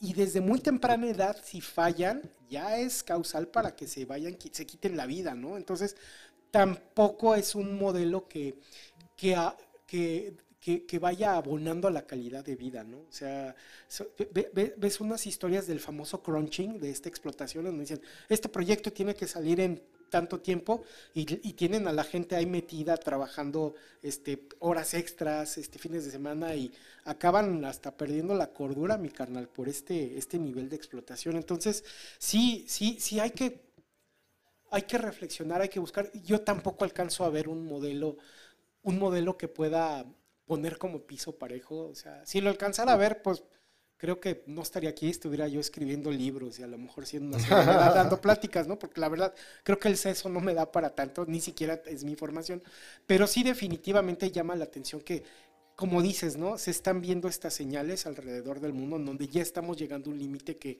que me parece que nos indica que tenemos que cambiar algo, tenemos que buscar otras formas, ¿no? Porque sí estamos yendo hacia una estamos yendo, pero así durísimo, hacia un mundo en donde nos vamos a acotar los recursos, incluyendo la, este, incluyendo la cordura humana, mi carnal. Sí, fíjate que esa, esa deshumanización que, ha ido creciendo y que pues parece que es, redundante en cada eh, actividad del, del, ser humano, ¿no? O sea, eh, vas al arte y de repente el consumismo por el arte o la deformación del arte y, terminas deshumanizando porque se convierte en una competencia donde lo que menos importa es el arte, ¿no? Y llámese eh, cualquiera, ¿no? De las bellas artes, la pintura, la escultura, la música, la literatura, e, esa sobreexplotación de la producción en masa, ¿no? Y eh, por supuesto, otros aspectos, ¿no? Los aspectos industriales, los aspectos este, eh, eh, financieros, todos eh, y de, y de consumo, mercadológicos, se van deshumanizando precisamente porque nada más importa el resultado, ¿no? Ese, ese modelo gringo de, no, solo, solo ganar, ¿no? Y en todo caso te conquistan con el famoso ganar, ganar, que también es esa otra onda. Gano yo, pero ganas tú también, ¿no? O sea, finalmente termina siendo, ok, entregas lo mejor de ti, entregas tus mejores años a una empresa, como dirían, te pones la camiseta, ¿no? De, de la empresa y la defiendes a capa y espada, ¿no? Entonces, eh, finalmente estás, ya no, ya, ya pierdes la dimensión de lo que puede ser, porque en apariencia estás luchando por tu supervivencia, luchando por el progreso de tu familia, de, de tus hijos, de los que vienen atrás de ti, pero al final de cuentas estás entregando fuerza, energía algo para un resultado que al final nada más es un número, no, no es un progreso y no es que se preocupen porque mira, tu hijo también va, va a salir adelante en diferentes competencias, ¿no? Tú mételo a la escuela y que saque 10, ¿no? Entonces, e, ese tipo de cosas hasta en la educación se, se ha ido perdiendo. Estos modelos, que, que, ahorita es un momento singular, ¿no? De, de, de, choque aquí, sobre todo en nuestro país, ¿no? Con, esa, con la amenaza del comunismo, digo, Dios mío, que, que e, esa, esa manipulación de los medios corporativos, porque no es de otra, digo, ok, apelan a, la ignorancia y a la estupidez de la gente, pero creo que ya también es un insulto, porque realmente esto es como si estuviéramos oyendo a, a la televisión gringa de los años 50. Exactamente, me, sentí como si Edgar J. Hoover, ¿no? Nos estuviera como en Oppenheimer, ¿no? Que ah, la amenaza comunista así de, ah, chingado, como esa película la vi el fin de semana pasado, ¿no? Sí, sí, sí, sí, dices, no me jodas, por favor, ¿no? O sea, los, ya ni los gringos, solo los gringos fanatizados como este que tú señalaste, ¿no? Que, Son tan ridículos. Sí, usan, usan lo de comunista como si fuera un insulto, ¿no? Y, y, es otra vez, ¿no? Esa, esa situación de la manipulación de las masas, mi carnal, ¿no? Entonces, este, sí, dentro del medio económico, dentro del modelo económico, pues va ese contubernio, ¿no?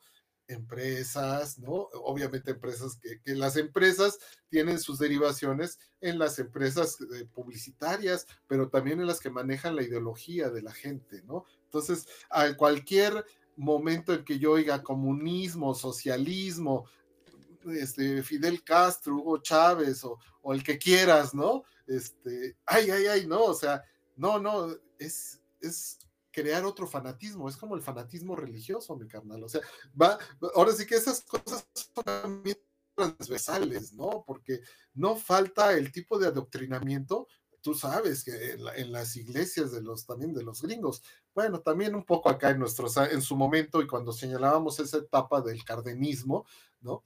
Oye, pues ¿por qué no pudo seguir? Pues porque los gringos dijeron, ni madre, o sea, hasta ahí, hasta ahí. Y Ávila Camacho, dale la vuelta, ¿no? O sea, y se fue a la derecha y entregó todo, las mismas iglesias, ¿no? O sea, aunque ya no, te, ya no tenían participación o, o, no debían tener participación en las cuestiones de gobierno, pero sí en las cuestiones ideológicas. Entonces, va de la mano todo eso, ¿no? El capitalismo, eh, por un lado, y el socialismo se fue al extremo, ¿no? Al extremo de satanizar al capitalismo, cuando pudo haber rescatado, ¿no? cuestiones muy buenas del capitalismo, el libre mercado. Como lo está haciendo China, ¿no? Ahorita. Dale libertad a la gente. Y es lo que no ocurría en, lo, en, la, en el régimen de la Unión Soviética y, todo lo, y todos sus, sus, sometidos, ¿no? O sea, el que no le quiere entrar a nuestro comunismo, pues a la cárcel. O, al, gulag, ¿no? al gulag, ¿no? Ahí a Siberia. sí, para... a, a, Siberia, váyase a trabajar, o, o bueno, o, por otro lado, ¿no? Ya lo vamos a ver, y ahorita ya estamos por entrar a, a, a nuestro, a nuestro top de personajes, pero, pero pues, lo que ocurría eh, eh, con el dominio tan fuerte que, que, tenía en su momento Fidel Castro, ¿no? Y todos esos, los chinos y los rusos y los que quieras, ¿no? Esas, esas violaciones a los derechos humanos, a las libertades. Entonces, ni uno ni otro, uno satanizaba al otro, pues por, nada más por mantener el control de la riqueza. ¿no? Y otra vez, en medio de ese desmadre, digo, nosotros nos tocó, siendo muy jóvenes, la parte final de la Guerra Fría, ¿no? De la llamada Ajá. Guerra Fría, que sí, que casi, casi,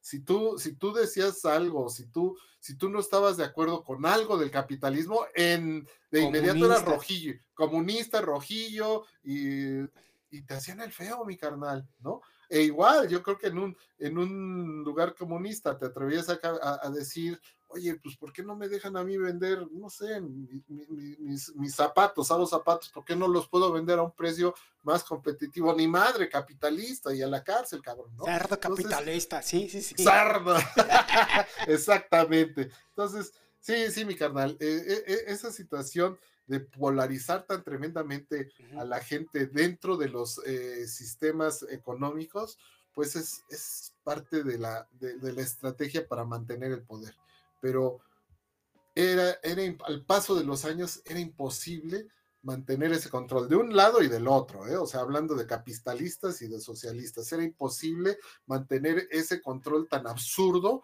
ante una población que cada vez fue más, más informada, cada vez se acercó un poco, tenía más acceso a la educación, a la tecnología y a las comunicaciones, era imposible, mi carnal, ¿no? En este momento ya eh, los países que han hecho transiciones democráticas, ¿no?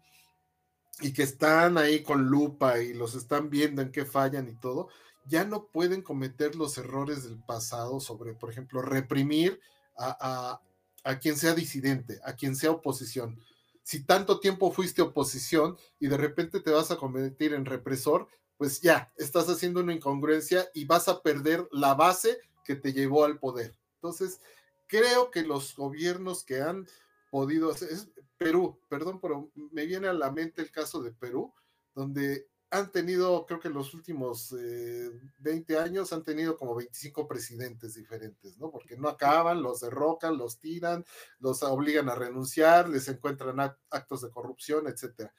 Pero el último proceso, digamos, electoral de Perú llevó, llevó a un pues a un ranchero prácticamente, un maestro, creo que de escuelas, ¿no? Es, eh, hay Pedro Toledo, si no me equivoco, el, el, señor que usaba el sombrerito, ¿no? Este, pues una persona surgida así de, pues de las bases del pueblo, auténticamente, ¿no? Y de repente el señor dice, bueno, ya llegué, y, y dice, yo creo que le ganó su entusiasmo, ¿no? Y dice, pues aquí lo que siempre ha estado jodido es el Congreso porque es una bola de corruptos, unos hijos Vamos de... a mandar se han- a la chingada. Y entonces él como, mi madre, dictador, cabrón. Y se le voltea, y, pobre señor, cabrón. Y entonces queda ella, la, la señora esta, la que está actualmente de presidenta, pues llega de un, es un golpe, auténtico golpe de Estado, ¿no? Ajá. Y dices, ¿dónde quedó lo que supuestamente era la voluntad de la gente, ¿no? Que finalmente tuvo una oportunidad, ¿no?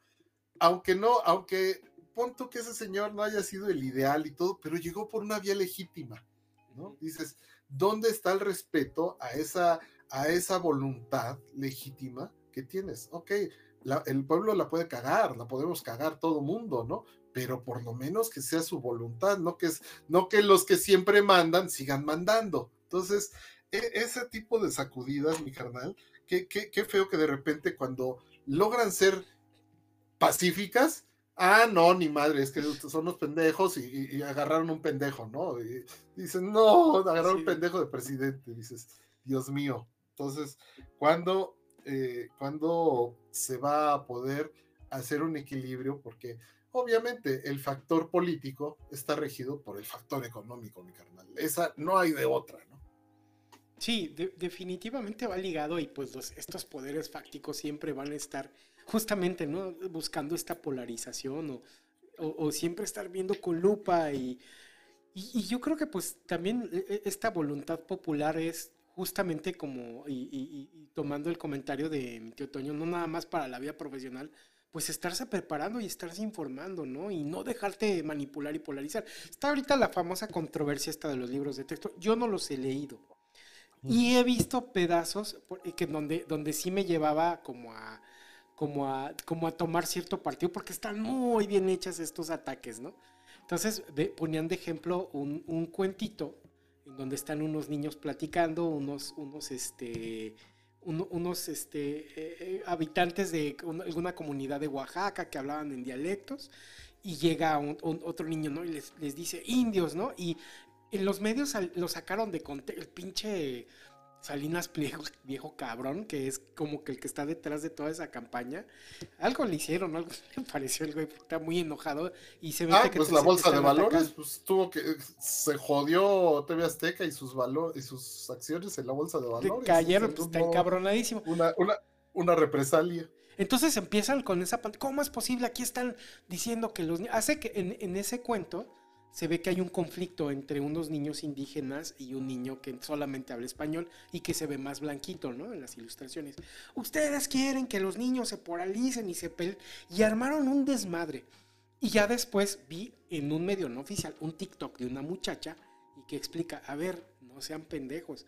Esto que está aquí es un cuento que escribió una niña indígena hace más de 10 años y está en este compendio de cuentos recabados de, de niños indígenas de diferentes poblaciones, decidieron poner este, no está buscando polarizar, está ejemplificando la cosmovisión de una niña indígena y del entorno y cómo la tratan y está tratando de hacer conciencia, ¿no?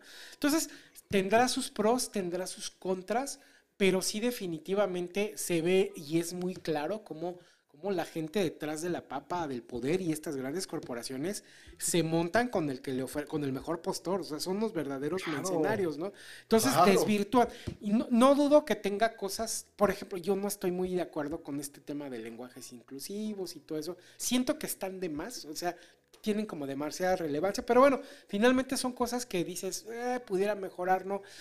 Pero finalmente dices, bueno, a lo mejor rabona, pero no es que algo tan relevante. Sin embargo, cosas como muy pequeñas las hacen como gigantes y sacan de contexto. Digo, yo no los he visto, no los he leído, no, no soy docente, no sería yo capaz de calificar un plan de estudios. Se, se están orientando mucho a que no ponen matemáticas, pero después por ahí dicen, no, sí hay.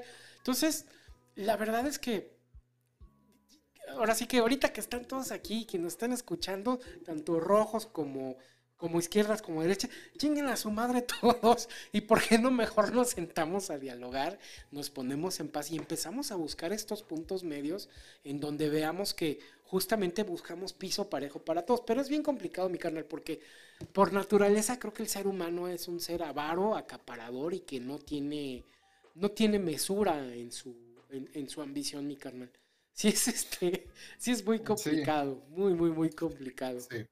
Mira, e, eso de que sobre todo el medio, pues el principal medio, como lo mencionaste, TV Azteca, y, se dio, eh, de veras, yo cuando lo vi en redes sociales, eh, el editorial que se echó el, el nefasto de Javier Alatorre, ¿no? El virus comunista, y dije, eh, por eso te decía yo, oye, no jodas, parece que estamos en la década de los 50 en la televisión gringa, ¿no? Y que, antes, o sea, sin hacer un análisis profundo, ¿no? Yo, yo ya cuando empecé a ver a varios especialistas, primero me chuté toda esa crítica, dije, bueno, está difícil de soportar para mi hígado, pero me lo voy a chutar para ver qué está diciendo. Desaparecen las matemáticas y las ciencias y, y quieren adoctrinar y apoderarse. Con los niños, no, así hasta el hashtag, con los niños no, o sea, no te metas con los niños, ¿no? Y, tenerlos esclavos y que no, que no tengan este pensamiento crítico en la chingada, ¿no? ¿Por qué? Porque así de repente eh, tú ves los libros y, ya no son los libros como nos tocaron a nosotros y a tantas generaciones, el libro de español, el libro de matemáticas, ciencias sociales, ciencias naturales, civismo, etcétera, etcétera. Todas esas materias ya están involucrados en un solo y que e, es así como la, la las eh, proyectos, o sea, lo que se llaman proyectos transversales, donde se, hace la, eh, propuesta de un proyecto, pero que involucra todas las materias. Como lo hacen en Suecia, mi carnal. Como el sistema Suecia, o en Finlandia. En Finlandia. todos esos que hace unos 10, 15 años, oye, deberíamos adoptar el sistema de Finlandia. Ahorita se está quejando. Ya no, sí, ahora al revés, hijos de su jodida madre, ¿no? O sea, eh, eh, este Sí, vean qué progreso. Los muchachos ya no tienen que sacarse, eh, preocuparse por sacar 10 en matemáticas, tanto. Y no, o sea, por ejemplo, si vas a hacer un proyecto que involucra, pues desde cómo saber escribirlo, ¿no? Y cómo saberlo financiar, ¿no? Y cómo saberlo diseñar y qué impacto cultural y qué, impacto social va a tener. Y así desde primero de primaria hasta sexto, mi carnal, ¿no? Ya eh, pude en un, en un eh, video de una analista que explicaba el libro, ¿no? De primero de, primaria, y ahí viene en el índice. Y entonces de repente aparecen temas de, de, gramática, de español, no sé qué, después de ciencias sociales, de matemáticas, obviamente sumas y restas, porque pues estás al nivel, ¿no? Y, después ya un segundo proyecto ya te involucra cosas un poco, multiplicaciones y divisiones, ya más o menos cómo saber manejar, pues, no sé, el sujeto, el predicado, y, de dónde viene, o sea, por qué va a influir, y ya te trae eh, la cuestión de la geografía, dónde puede impactar, o sea, todo eso ya, ya, ya está ahí. Ya venía, o sea, te digo eso que de Finlandia, y ya la experiencia personal, así nada más para terminar este tema, ¿no? Eh, hace 10 años, cuando ya estaba yo en, la, en Puebla, que yo trabajé dos años y medio en la Universidad Asmedia, donde, donde fui coordinador de la carrera de licenciatura en televisión, ahí ya venían eso se, nos ocurría, o no, no, a mí, pero a, a, los de arriba, a mí me tocó coordinar los esfuerzos, que los muchachos, por ejemplo, que era televisión, en un semestre hicieran, por ejemplo, un programa de noticias y que involucraba a todas las otras materias, desde redacción, obviamente producción de televisión, obviamente este, dirección de cámaras, eh, los que necesitaban ser conductores, los que necesitaban ser camarógrafos, los que necesitaban este, manejar la información y ser reporteros, y era transversal, o sea, así involucrabas todas las materias, ¿cierto? Los, los maestros le revisábamos lo que nos correspondía a nosotros, ¿no? Y así, en todos los grados se fue haciendo eso de proyectos, o sea, ya no, ya no es una cosa que se improvisó y porque le dio la gana al gobierno, viene desde eso, desde lo que tú dijiste, Suecia, Finlandia, ¿no? Y, y, y, si nosotros lo hicimos ya en México hace 10 años en un nivel universitario, tenía que permear mi carnal. O sea, tenía que incluir, y también viene cosas como la sociedad, ¿no? La inclusión, precisamente que no se presente esa polarización, que, tenga, que, que, que eh, si hay una persona con ciertas características, es parte también integral de nuestro proyecto, de nuestras familias, de nuestra sociedad. Entonces, eso, ese choque tan fuerte, ¿no? Cultural, es otra vez por el modelo económico que se niega a morir, porque la verdad es eso, mi carnal. La gente en el poder no lo quiere soltar, ¿no? Porque, y hay veces que dices, dices, bueno, si se fueran a morir los cabrones o si los fueran a ejecutar como, como en la Revolución Francesa, ¿no? Que los cortan la cabeza, ¿no? Sí, sí, sí. No, ni madre, nada más van a dejar de ganar un poco más de lo que ganan. O sea, no se les está pidiendo que renuncien a sus empresas o que renuncien a sus ganancias, pero por lo menos, o sea, paga los impuestos, desgraciado, ¿no? O sea, ya para empezar, ¿no? O sea, los impuestos que, que, otros gobiernos te dejaban, te condonaban, y la, pues págalos para que, para que, para que haya un poco más para todos, mi carnal, ¿no? Así que por el bien común más o menos así. Y te digo, tiene que ver todas las políticas, unas para reformar y otras para atacar, tienen que ver con el modelo económico. Sí, sí, y, tienen que ver con, con los intereses particulares de unos pocos que tienen la capacidad de o sea, no, en realidad no hay, no hay como un análisis o una discusión que nos lleve como sociedad a, oigan, vamos buscando puntos medios en donde vayamos este, buscando condiciones más justas. No, no, no, es como, como estamos diciendo desde un inicio, es una constante polarización y una exageración. A mí hasta me da pena ajena a veces, ¿no? Yo, fíjate que yo escuchaba mucho, por ejemplo, a, a Ferris en algún momento no, ya no lo soporto. O sea. Y, y, o sea, y su hijo. Y, y, y, no, y es que, o sea, y, ves detrás de, o sea, ya ni siquiera ocultan esta, esta agenda o esta, este, esta, este discurso de odio que traen porque es discurso de odio, ¿no? Y por otro lado, también también la comunicación por parte de quien está en el poder no es la mejor, no toma las mejores decisiones, no explica de manera adecuada. También, pues por mis calzones, oh, que la chinga. Bueno, entonces, este, vamos, ¿por qué no buscamos esa, esa mediación, no? Bueno, eso, eso, eso hablando de lo que pasa en México, ¿no? A nivel global, pues creo que justamente quien ha buscado ese punto medio, lo comentaba, que es China, pues son los que vienen y voy derecho y no me quito, ¿no? Y son los que han ganado posiciones, como comentaba mi tío Toño, este, ese, ese modelo educativo, lo, comentaba Andrés Oppenheimer desde hace como 5 o 6 años en un libro que publicó, que está cabroncísimo. Entonces, prácticamente estas nuevas generaciones, este, ¿cómo vas a competir contra ellos, no? Pero justamente estaba yo viendo un, un, video de un, cuate que, que, hace videos en YouTube, no sé si lo has visto, que se llama Diego Rusarín que a mucha gente le cae gordo por, por rojillo y todo. Y él utiliza como esa parte de rojillo hasta como, como que se burla. Pues no sean pendejos, estamos analizando aquí las cosas. no es que nos sí, Y decía que justamente este modelo chino que, que se ha estado adecuando, lo que tiene es que ha sabido cambiar. O sea, si es el Partido Comunista que tiene ya pues, que ya va para los 100 años, ¿no? Ahí posicionado ya. 80, 80, años vamos a echarle. Posicionado pero sí ha cambiado sus políticas, ya ha cambiado la manera de trabajar y hacer las cosas y ha ido mejorando el nivel de la población. Estados Unidos no ha cambiado sus políticas ni nada y lleva simulando que tiene una democracia por muchos años, ¿no? Tiene dos, dos, dos, este, dos partidos, ¿no? El republicano y el demócrata. Y se van alternando según ellos y se van peleando y se acusan de corrupción y la chingada, pero las leyes no las cambian. Entonces, él planteaba, ¿no? Desde esa perspectiva, ¿cuál es la verdadera democracia? ¿No? Estos güeyes socialistas, dictadores que llevan ochenta y tantos años en el poder, que constantemente están cambiando sus leyes, o estos cabrones que dicen que tienen la, libertad y la democracia, que no han cambiado nada, que cualquier cosita que afecte, digamos, a estos poderes fácticos, estos poderes que le meten lana al lobbying, no lo cambian. No han cambiado leyes de armas, no se atreven a modelar. El, el sistema de salud, mi carnal, tan grave que tienen ahí, están los deja a un, ciudadano promedio, los puede dejar en la miseria en un segundo. Y se ha negado por años, por años, por años, en meter este, un sistema de salud digno para todos sus pobladores, ¿no?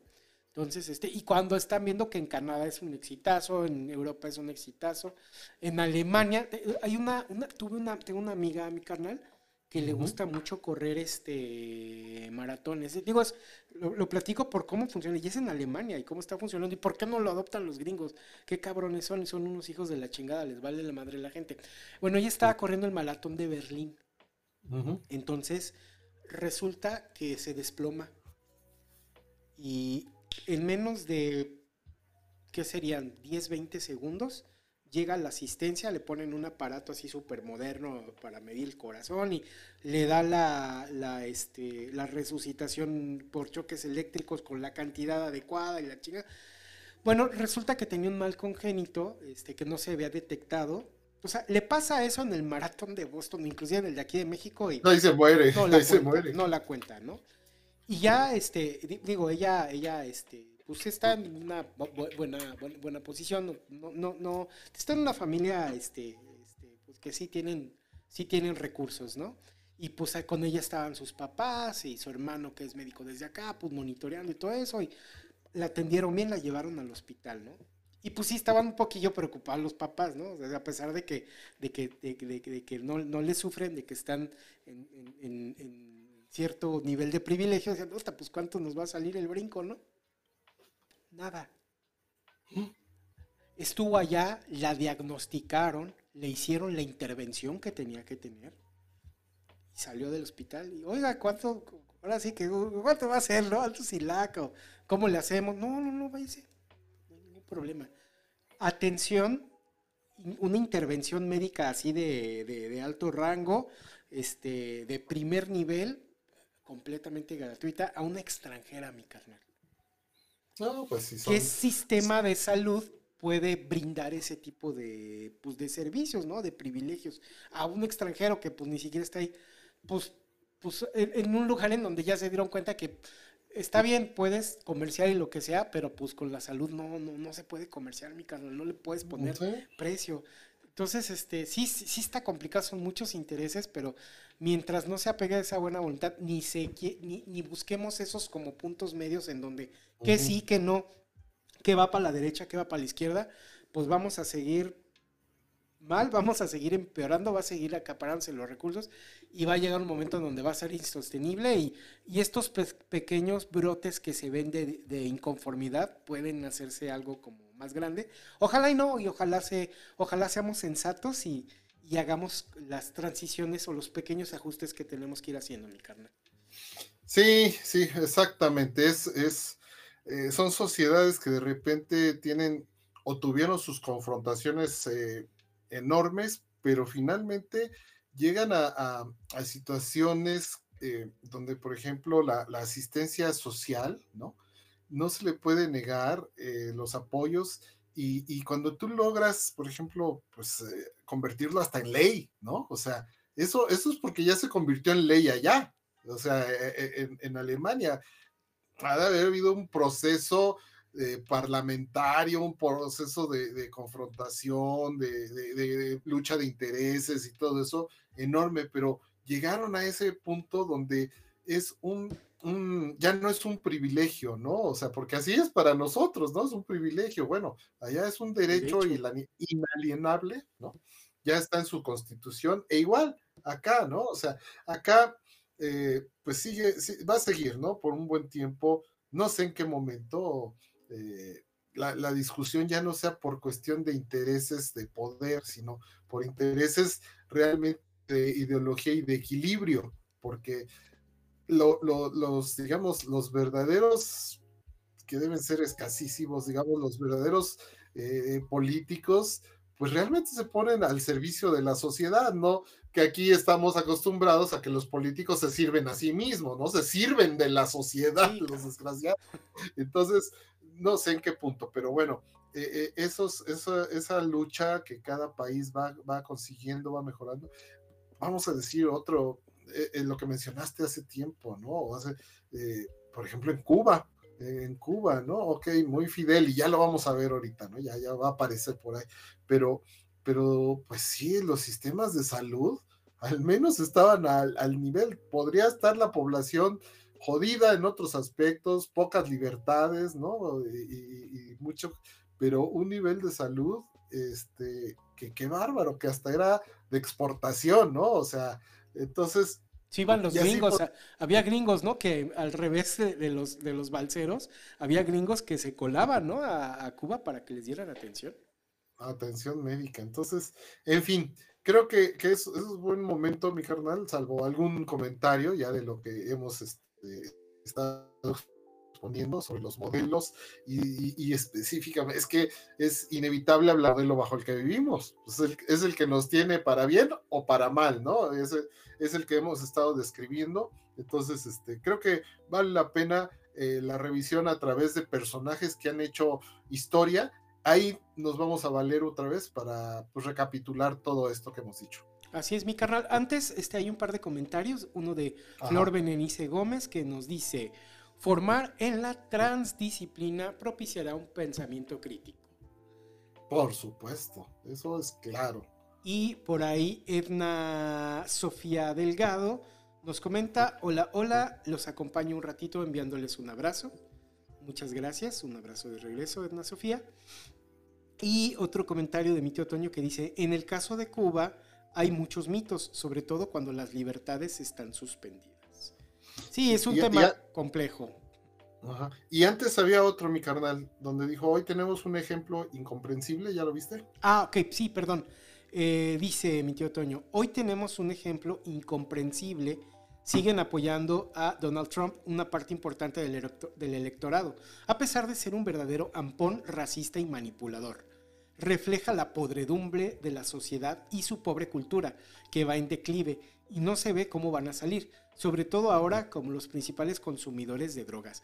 Pues es, mm. es, algo cíclico, mi carnal. Se ha visto a lo largo de la historia que todos estos grandes imperios no caen por fuerzas externas, ¿no? Sino como implotan por sus propios excesos. Y yo creo que eso es justamente lo que está señalando mi tío Toño, ¿no? Sí, sí, sí, por supuesto, ¿no? Entonces, este, vamos, vamos este, de una vez porque pues estos comentarios eh, van a resurgir ahorita que empecemos con este, este recorrido, mi carnal, que, que lo enfocamos a una especie como de próceres o de personajes, ¿no? Que como dijimos, han sacudido, ¿no? Han sacudido los sistemas económicos eh, en su momento, ya sea en lo fáctico, en lo teórico, ¿no? Y, pues vamos, vamos eh, a, a comenzar, mi carnal. Claro que sí, mi carnal. Entonces, bueno, ya está ahí en pantalla. Y pues bueno, vamos con el, con el primero. Ay, se nos fue una K. Hay una disculpa, en vez de K, es L. Pero bueno. se fue una K de más. Hay una disculpa. Karl Marx. Karl Marx. Este, si gustas, este, este, darle tú, mi carnal, o quieres que empiece yo?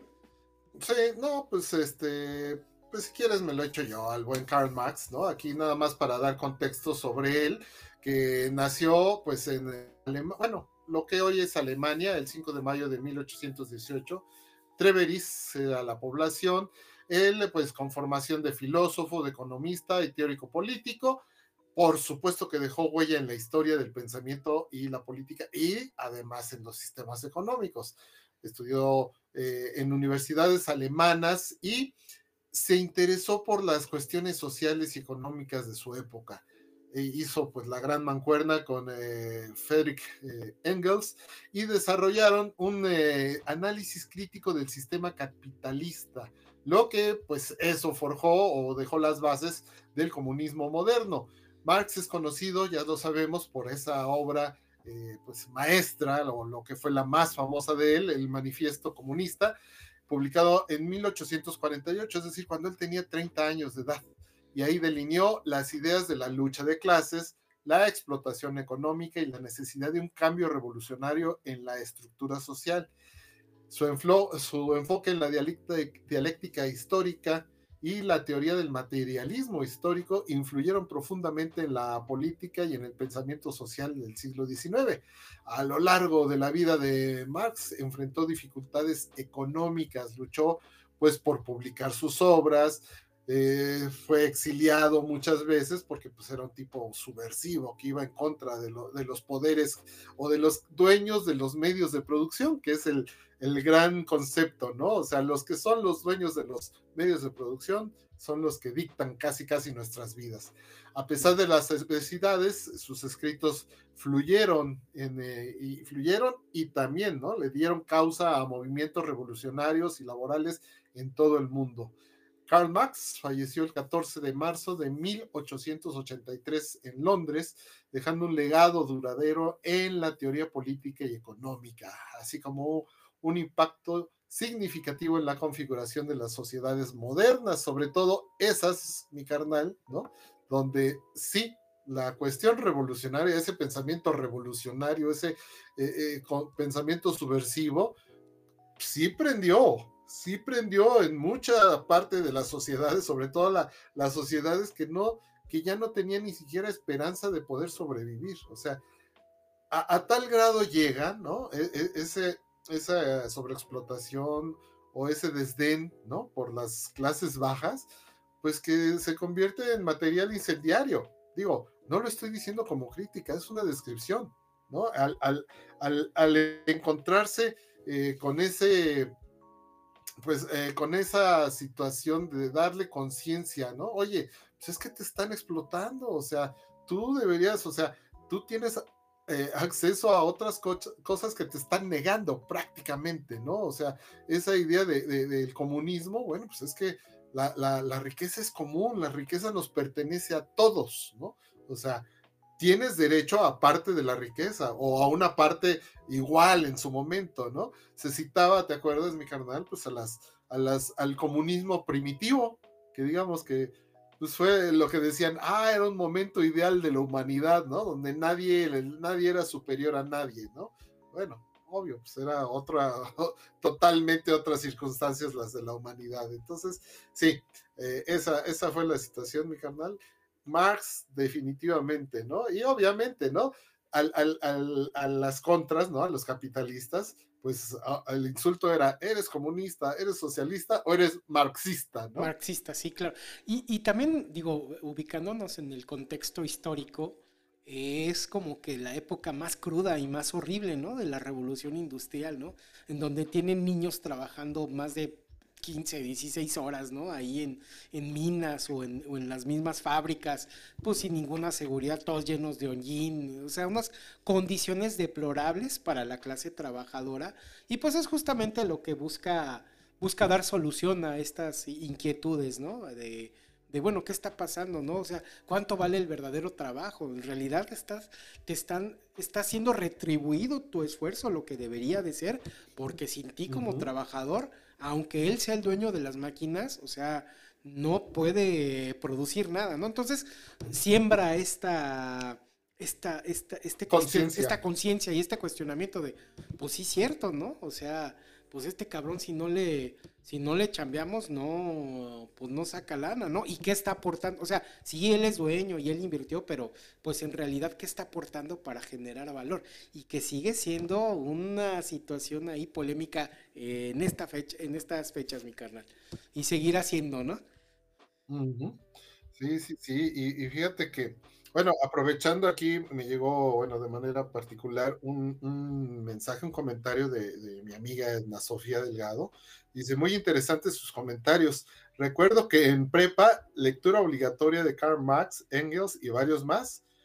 un abrazo y me despido porque ya tiene que ir a recargar pilas. Pues muchas gracias por tu aportación, mi querida Edna Sofía. Y si es cierto, pues muchos nos tuvimos que chutar el, el, manifiesto del Partido Comunista, ¿no? En la prepa entonces, este, pues creo, no, no sé si se sigue haciendo, o sea, yo, la verdad, ahora mis hijos que pasaron esa etapa, la neta, no estoy muy seguro si también se los dejaron leer, pero creo que ya no. Este, pero bueno, para nosotros sí decía, ay, qué hueva, precisamente porque tenemos una formación deficiente, ¿no? De, de conciencia social y de lo que quieras. Bueno, ese, ese, es otro rollo, pero, pero Marx, ¿cómo influyó? Prácticamente podríamos decir de que Karl Marx dividió el mundo en dos, mi carnal. Así es. Sin que fuera su intención como tal, ¿no?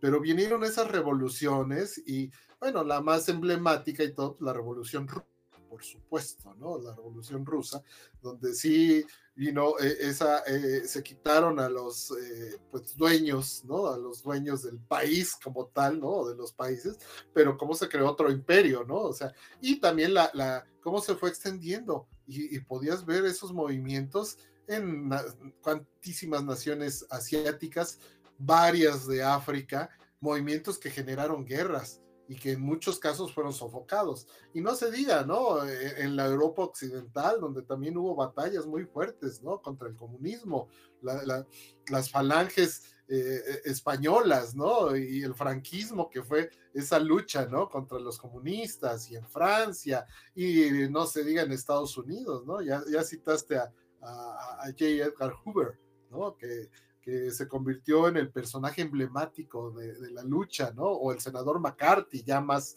años más avanzados, ¿no? La lucha anticomunista. Pero así, así quedó mi carnal, ¿no? O sea, este hombre sacudió muchas conciencias y, se dio cuenta de que hay otra, había otra forma de regir o de distribuir la riqueza que desgraciadamente se corrompió también, ¿no? O no funcionó o, o, terminó eh, sirviendo a otros. Simple y sencillamente el poder cambió de manos y ahí valió todo madre, ¿no? Cuando el poder debía ser distributivo. Sí, fíjate que en mi etapa rojilla de juvenil no me dejaron leer El Capital. Digo, ya, ya no, no, soy rojillo, no, no digan, ah, rojillo, no, no soy rojillo, porque igual también le echo caca a estos como a los otros, ¿no? Este, y, y, abogo porque se busque, justamente por eso hacemos este, esta sesión, ¿no? Como para buscar ese punto medio. Pero lo que me dio como esa conciencia de clase y social, a nosotros no nos dejaron leer el Partido Comunista, en la pre, el, perdón, el, el manifiesto del Partido Comunista. Comunista. Lo que nos hicieron leer fue un libro que se llama La Madre de uh -huh. este Máximo Gorky. Máximo Gorky. Exactamente. Y te, te, plantea justamente esta lucha de clases. De, eh, es un personaje, no recuerdo el nombre, pero tiene el papá así bien borrachote, que trabaja en una empresa y, y nomás viene para estar borracho, irse a trabajar 20 horas, medio empedar, medio dormir y una vida muy triste. Y me da mucha, y, lo retomo ahorita porque ahorita que justamente que se están, que están, que están diciendo libro comunista y el virus comunista, así como en esa época completamente idiota, pues no es cierto, porque justamente lo que aboga esta novela de la madre es que este, el personaje principal se da cuenta de ese entorno de explotación y todo eso y únicamente logra como unirse a la revolución y logra el cambio justamente por la educación, porque él decide no ser como el padre, ¿no? Él decide uh -huh. prepararse, estudiar y prácticamente te, digo, sí es un libro que va con cierto toque propagandístico, pero justamente va en sentido opuesto a lo que quieren hacer creer ahorita, ¿no? El comunismo, ese comunismo no estaba basado en la ignorancia de la gente, al contrario, estaba sustentado en que la gente se preparara, conociera más para ser consciente y para poder ejercer y luchar sus por sus derechos. Entonces, este, sí. a, mí, a mí me tocó leer ese, no el, no el manifiesto, y por eso tuve esa fase como juvenil rojilla, que creo que todo el mundo la tenemos en algún momento, todos, mi carnal. A todos nos ha caído, mi carnal. Cuando abres los ojos a cómo ha sido, este, cómo ha, ha sido, este, nuestra educación, cómo nos han condicionado, ¿no? Para que, para que sirvamos a, a, a, al consumismo y a todo ese rollo. Y es cuando dices, qué poca madre, me vieron la cara y todo ese rollo. Sí, a todos nos ha tocado, nos ha pegado de un modo o de otro nuestra, nuestro momento, este, pues, de socialismo rojillo o, o, o de conciencia social. Creo que, creo que lo mejor es que formes una conciencia social, ¿no? Que no, que no te vayas a los extremos, que no te ciegues por una u otra doctrina, que, que, sepas aprovechar y lo que hemos estado diciendo, encontrar ese equilibrio, rescatar lo de un sistema de otro para, pues, otra vez, por el bien común, ¿no? Este ataque a, a los nuevos libros, ¿no? De, de, de, de texto gratuito de, la Secretaría de Educación Pública aquí en México, ¿no? Eh, hay, hay, oye, eso de la conciencia social, de la inclusión, ¿no? Pues eh, lo quieren confundir o quieren asustar a las conciencias de, de, la gente, como es que el comunismo es una mierda y no sirvió, ya saben, y nos van a dar en la madre, y, y peor si, so, si tenemos Estados Unidos, ¿cómo crees? Nos va a invadir Estados Unidos y terminamos siendo eh, comunistas, ¿no? O sea, creen, quieren crear eso cuando yo creo que toda la vida debimos haber tenido una conciencia de la sociedad, ¿no? De la sociedad a la que integramos ¿no? No tanto de la lucha de clases, porque entonces ya empieza la confrontación, ¿no? Que es lo que, que es uno de los, de los principios que señalaba Marx, ¿no? Dice, oye, pinche clase social te está dando en la madre. Dice, sí es cierto, ¿no? Pero pues no por eso tengo que partirle su madre o odiarla. Entonces, hay, hay, hay esa situación, ¿no? Tan, tan tremenda donde se desvirtúa, ¿no? Se desvirtúa lo que podría ser ese enfoque social. ¿No? El enfoque social, pero no, no es significa, no es sinónimo inmediato de comunismo, mi carnal, no, es, no puede ser, ¿no? Simple y sencillamente no puede ser. Sí, es buscar la colaboración de todos los estratos sociales, ¿no? Y el entendimiento y el acercamiento para mejorar las cosas, pero volvemos a lo mismo, aunque parezcamos disco rayado, se busca la polarización, ¿no? Así, sin mayor entendimiento, sin mayor análisis, ¿no? Fifi es malo, el pobre es bueno o viceversa. El chiste es que nos mantengamos como sociedad enemistada para no poder progresar y para que no pierdan sus privilegios, mi carnal. Bueno, bueno, ya ves, eh, una de las críticas, ah, no tan, bueno, es que otra vez se desvirtuaba, no al comunismo como tal, ¿no? O a la doctrina comunista, pero sí a los gobiernos comunistas, donde decían, bueno, es que aquí es parejo, ¿no? O sea, parejo en todo, y, entonces, por lo tanto, no hay, no hay religiones, ¿no? Y entonces por ahí se la agarraba, ¿no?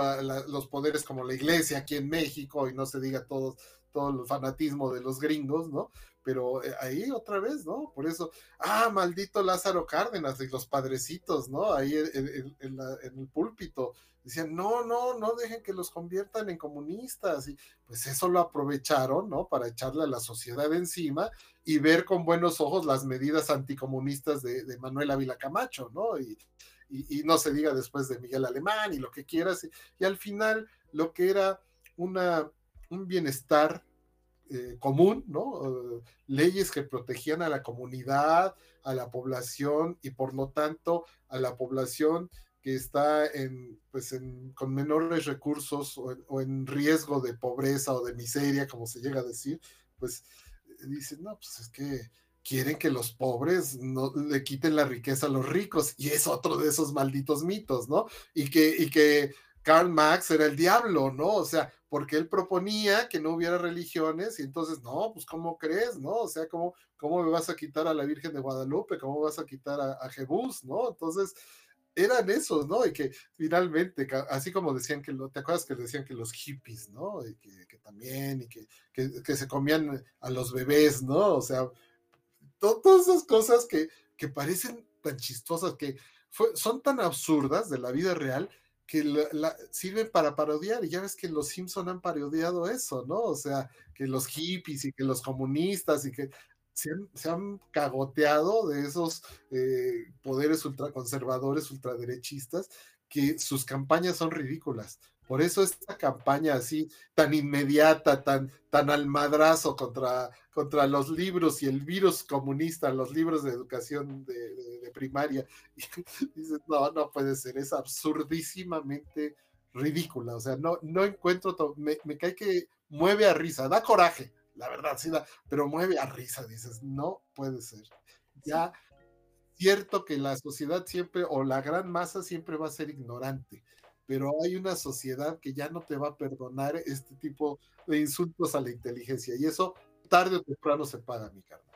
Sí, no, está, es, es ridículo y es risible. Y, y, y, volviendo a este tema, ¿no? De, de, de, este ataque, ¿no? Al comunismo y es el diablo y la chingada. Bueno, pues compartiendo una historia familiar de, del lado de mi mamá, pues, este, digo, compartirles, ¿no? Que mi, mi, abuelo, mi abuelo materno, pues viene de progreso, ¿no? Y venía, llegó a la capital, este, pues siendo, pues tenía, pues la prepa, lo mucho, y, y venía, pues prácticamente, pues sin recursos, solito a la ciudad a buscar, este, pues progresar, ¿no?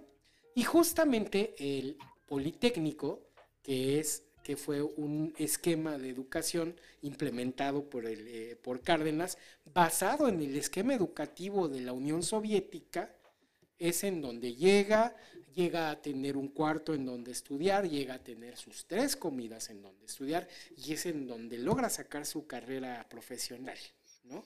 Una persona que viene sin recursos, de la provincia del sur del, del sur del, del, país, de unas de las áreas como más empobrecidas, logra con este terrible y, y, del diablo sistema o beneficio, ¿no? De este sistema económico demoníaco y horrible, pues logra logra tener una carrera por ahí de 1940 y tantos o algo así, ¿no? Que pues para esa época pues es un gran logro, ¿no? Para alguien que viene sin recursos. Entonces, finalmente, pues sí puedes hablar de esta historia y yo creo que muchas historias que estos, estas, este, estos esquemas surgidos justamente, ¿no? De estas, este, de estas ideas socialistas, pues sí benefician a la gente. Y lo mismo, ¿no?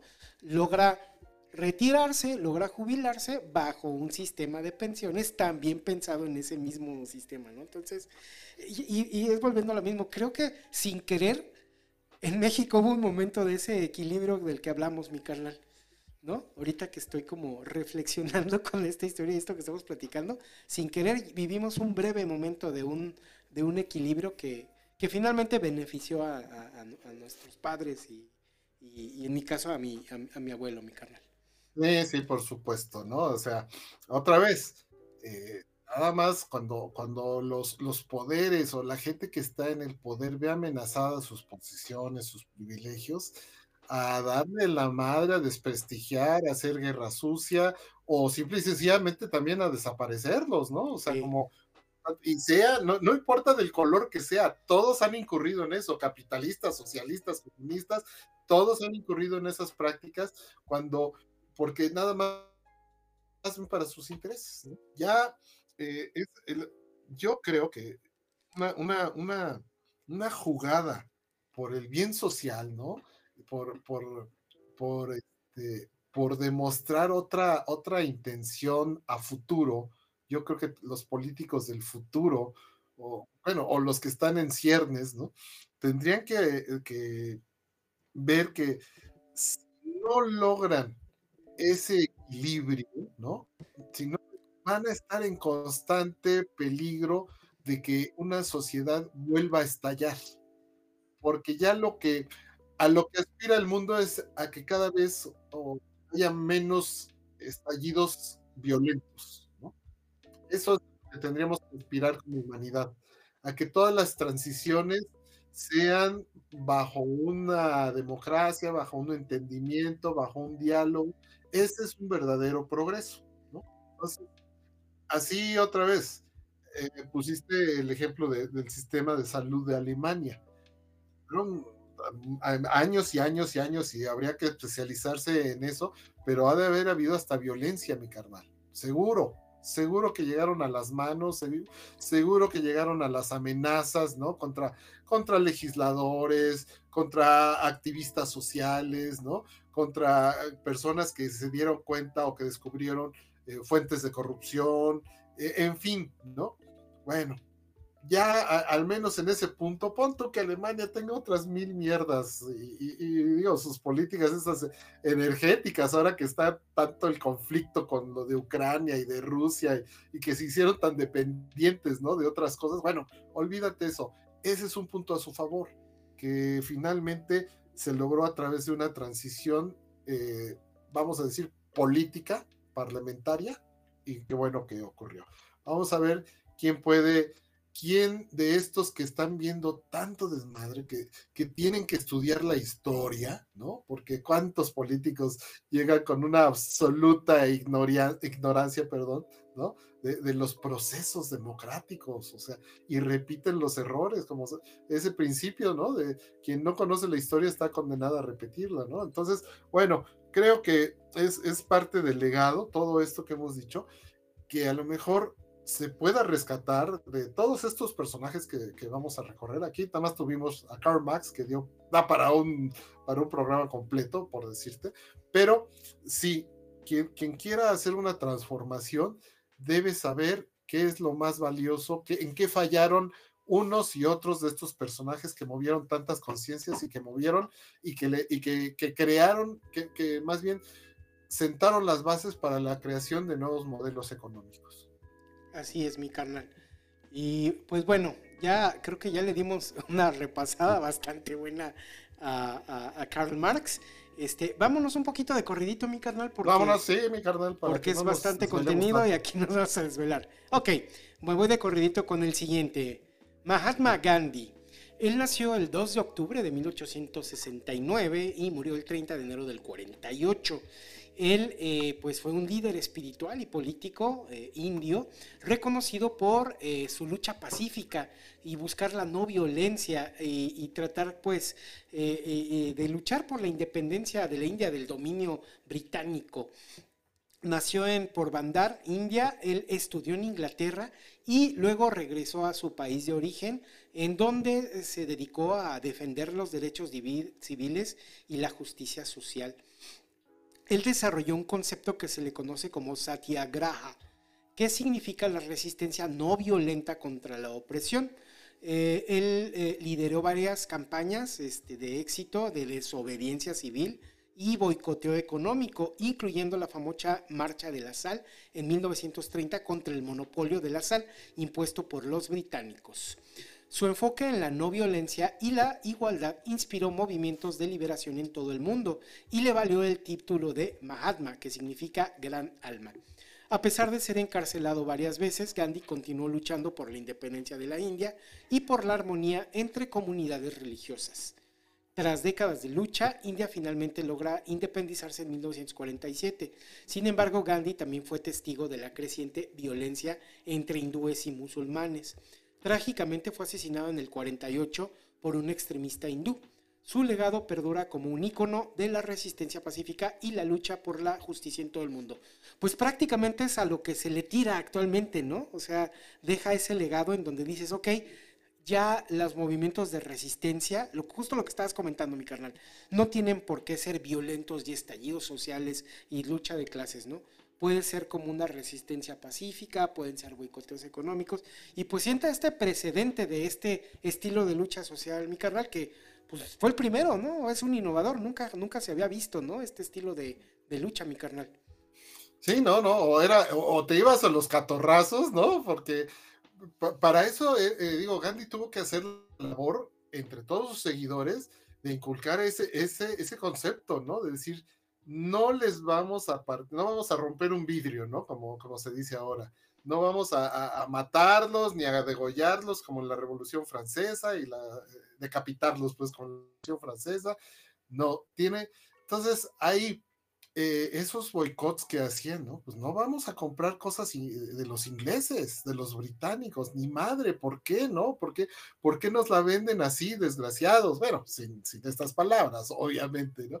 Entonces sí, Gandhi, Gandhi sacudió, eh, al mismo tiempo que conciencia, sacudió un sistema económico que terminó por derrumbarse, ¿no? Y, y de ahí vino esta, pues, eh, este renacimiento de uno de los países más grandes eh, del mundo y de más importancia eh, en la humanidad, pues por las cuestiones culturales, por las cuestiones, eh, las aportaciones que hicieron, ¿no? En la ciencia, en las matemáticas, por supuesto, ¿no? Y, en tantas otras, tantas, tantas otras, sus productos, sus, sus, su, su extensión territorial, ¿no? La, la, cantidad de personas que practicaban las religiones, ¿no? Por millones que sean, por, hay tantísimas religiones, pues hay tanta gente que son importantes y esa integración, cierto, le tocó morir por esa, por esa, e, ese ánimo o esa intención de querer borrar tantas barreras que a lo mejor pues se excedió para muchos, ¿no? Y el fanatismo, pues, y, lo, y otros intereses, pues terminaron eh, en, el asesinato de, de Mahatma Gandhi, el, gran Mohandas, eh, que sí, sí sacudió y nos deja ese ejemplo. Y que digo, aunque, aunque en su momento dice uno, bueno, fue la India, oye, joder, la India lo que es, está, está emergiendo también como una de las naciones, ¿no? Que, Potencia. que potencia, o sea, que está tratando de salir de ese, de ese atraso, aparente atraso, ¿no? Por la cantidad de millones de personas que, tiene, eh, que tienen condiciones de pobreza, pero que ha venido, mi carnal, eh, a modo de unidad nacional, ¿no? Reflejándose en los últimos años, ¿no? Como una, una potencia emergente, que es cierto, todavía no, no va a llegar así como China, pero que ya está ahí, simplemente la cantidad de personas que viven, ¿no? Y que en su momento, eh, hasta, hasta sirve de parodia, mi carnal, perdón, pero pues es lo que, lo que ocurre, ¿no? En, los medios, ¿no? ¿Cuánta, ellos dicen, pues mano, vamos a hacer este maquiladores, órale, hasta maquiladores de servicios que no son física, no son tangibles, ¿no? Los, famosos, este, ¿cómo se llaman? Los call center y todo eso. Es, un, es una demanda que ellos aceptaron, ¿no? O sea, dicen, y así tú vas a ver cada vez más, más indios eh, repartidos por todo el mundo, así como los chinos, ¿no? Repartidos prestando todos esos tipos de servicios, porque con este tipo de unidad que están generando, están generando un progreso social están permitiendo que su población aspire a mejores eh, niveles de educación, ¿no? Niveles, pues también de salud y de desarrollo en general, que de repente también se van a empezar a comer a otros eh, países que eran maquiladores por excelencia, pero ya con una potencia distinta, ¿no? Ya sabemos que la India pues es capaz de, de, tener sus misiones espaciales, ya han podido tener sus propias armas nucleares y todo ese rollo, ¿no? Eh, ahora va por el otro lado, ya la, el poder económico que generan por su propio consumo interno y por todo lo que ofrecen al resto del mundo, vas a ver, ¿no? Tarde o temprano, por ahí dicen, ¿no? Que abajito de, de, la, de China ya no va a estar ni la Unión Soviética, digo, ni Rusia, perdón, ni Estados Unidos. Va a ser la India. De hecho, mi carnal tuve oportunidad de trabajar hace como. ¿Cuántos años llevo de casado, mi carnal? Como seis. seis. hace como seis, siete años tuve oportunidad de trabajar con, con dos, este, dos ingenieros este, hindús. Eh, que por azares del destino llegaron a una a una este a un startup o llegaron a trabajar a una startup aquí en aquí en León y, y, de la cual fue pues partícipe la empresa para la que trabajo entonces este pues como, como su proyecto está relacionado a lo, que yo me dedico dentro de la organización y como medio hablaba inglés, pues dijeron, pues órale, te tocan estos cuates, ¿no? No, qué bárbaros. Son grandes amigos, si me están escuchando por ahí, la Paguan Arpita, de los mejores ingenieros, de las mentes más brillantes que he conocido mi carnal. O, sea, aparte de, del ingenio, ¿no? De su propia mente, una preparación completamente envidiable. O sea, un, nivel de veras de ingeniería que no he visto, no he visto en, colegas del, en, colegas este, de, de, aquí del mismo país. O sea, qué bárbaros, ¿eh? muy, muy superiores. Y, te pones a pensar, pues viene desde la educación que recibieron en su país de origen, ¿no? O sea, sí está, es, es en verdad hasta atemorizante. Dice, ¿cómo voy a competir con estos cuates? O sea, están, están años luz de las capacidades que tenemos nosotros como ingenieros aquí en México. De veras impresionante, mi carnal. Pues sí, pues ahí está. Gandhi sacudió a toda una nación, a todas las conciencias y pues también sacudió ese, eh, ese eh, modelo económico imperialista, ¿no? De, la Gran Bretaña, ¿no? La historia ahí lo tiene como uno de los grandes próceres de la humanidad, definitivamente, mi carnal. Así es, mi carnal. Pues bueno, vamos al que, al que sigue. Pues aquí a, a, don Vladimir. Vladimir Lenin, ¿no? Uno de los próceres de la Revolución Rusa, eh, bueno, él vivió entre el 22 de abril de 1870 y el 21 de enero de 1924. Es decir, es un tipo que no, que no tuvo una vida así tan extensa, murió a sus 54 años de edad, pero pues como líder revolucionario de Rusia y fundador del partido bolchevique, pues influyó definitivamente en, ser, eh, al convertirse en una figura central de la Revolución de Octubre de 1917, que terminó derrocando al gobierno provisional y llevó al poder a los bolcheviques. Ya había venido la revolución contra el, imperio zarista, contra los zares y todo eso, pero definitivamente no había una estabilidad y Lenin eh, termina realizando esa, eh, eh, dándole como la puntilla o, terminando de darle sentido a la revolución rusa. lideró la transformación eh, hacia un Estado socialista y fue el primer líder de la ya llamada Unión Soviética, ya cuando Rusia hizo esa expansión, ¿no? Y todas las repúblicas que estaban a su alrededor, de algún modo, implementó en todas ellas para convertirlas en un solo país, como dijimos, llamado Unión Soviética, implementó las políticas como la nacionalización de la industria, la redistribución de las tierras y además eh, dijo, bueno, estaba inmersa la Rusia en la Primera Guerra Mundial y logró sacar al país para luchar en la transformación. Decir, como que no vamos a sacar mucho partido de, esta guerra que están los de Europa Occidental, la neta no nos toca, nosotros tenemos nuestras propias cosas que armar y se, salió, sacó a Rusia de la guerra, de la gran guerra. A pesar de su, del país, de la creación o de ese papel que tuvo en la creación del Estado soviético, también fue responsable, pues por el otro lado, el otro lado de la moneda, de la represión política y de la creación de una estructura de partido único, es decir, no podía haber oposición, que es, es el, digamos, el lado negro, ¿no? Y falleció en 1924 dejando un, un, legado controvertido que influyó en el curso del comunismo y la historia mundial del siglo XX de ahí que se le satanizara tanto, mi carnal, ¿no? Por aquello de que dijo, bueno, ok, este, para marchar eh, todos juntos y parejos, su concepto fue decir, pues no puede haber alguien que se oponga, no puede haber alguien que nos frene, entonces solo un partido. Quien no esté de acuerdo, pues a la cárcel o le damos cuello.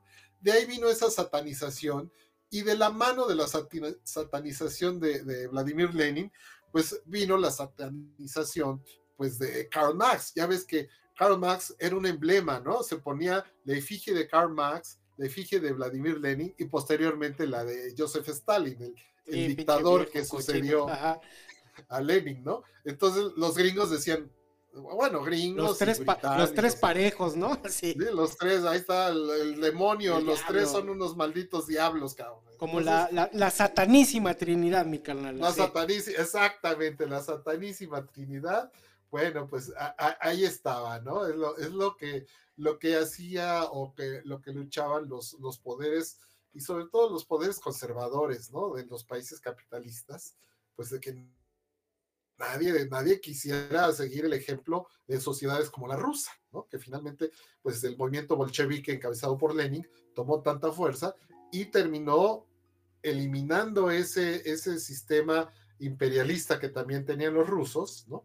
Que terminó y lo convirtió en una especie de socialismo que terminó desgraciadamente para ellos, para esa población, terminó siendo un socialismo de fachada, ¿no? Terminó siendo al paso de las décadas, ¿no? Primero fue un socialismo, pero donde no había libertades. Y ya después, no solamente no había libertades, sino no había distribución de la riqueza, entonces todo se jodió, ¿no? Pero bueno, como prócero, como personaje que, y que dio un punto, que, que generó un punto de inflexión, ahí tenemos a Lenin, mi querido carnal.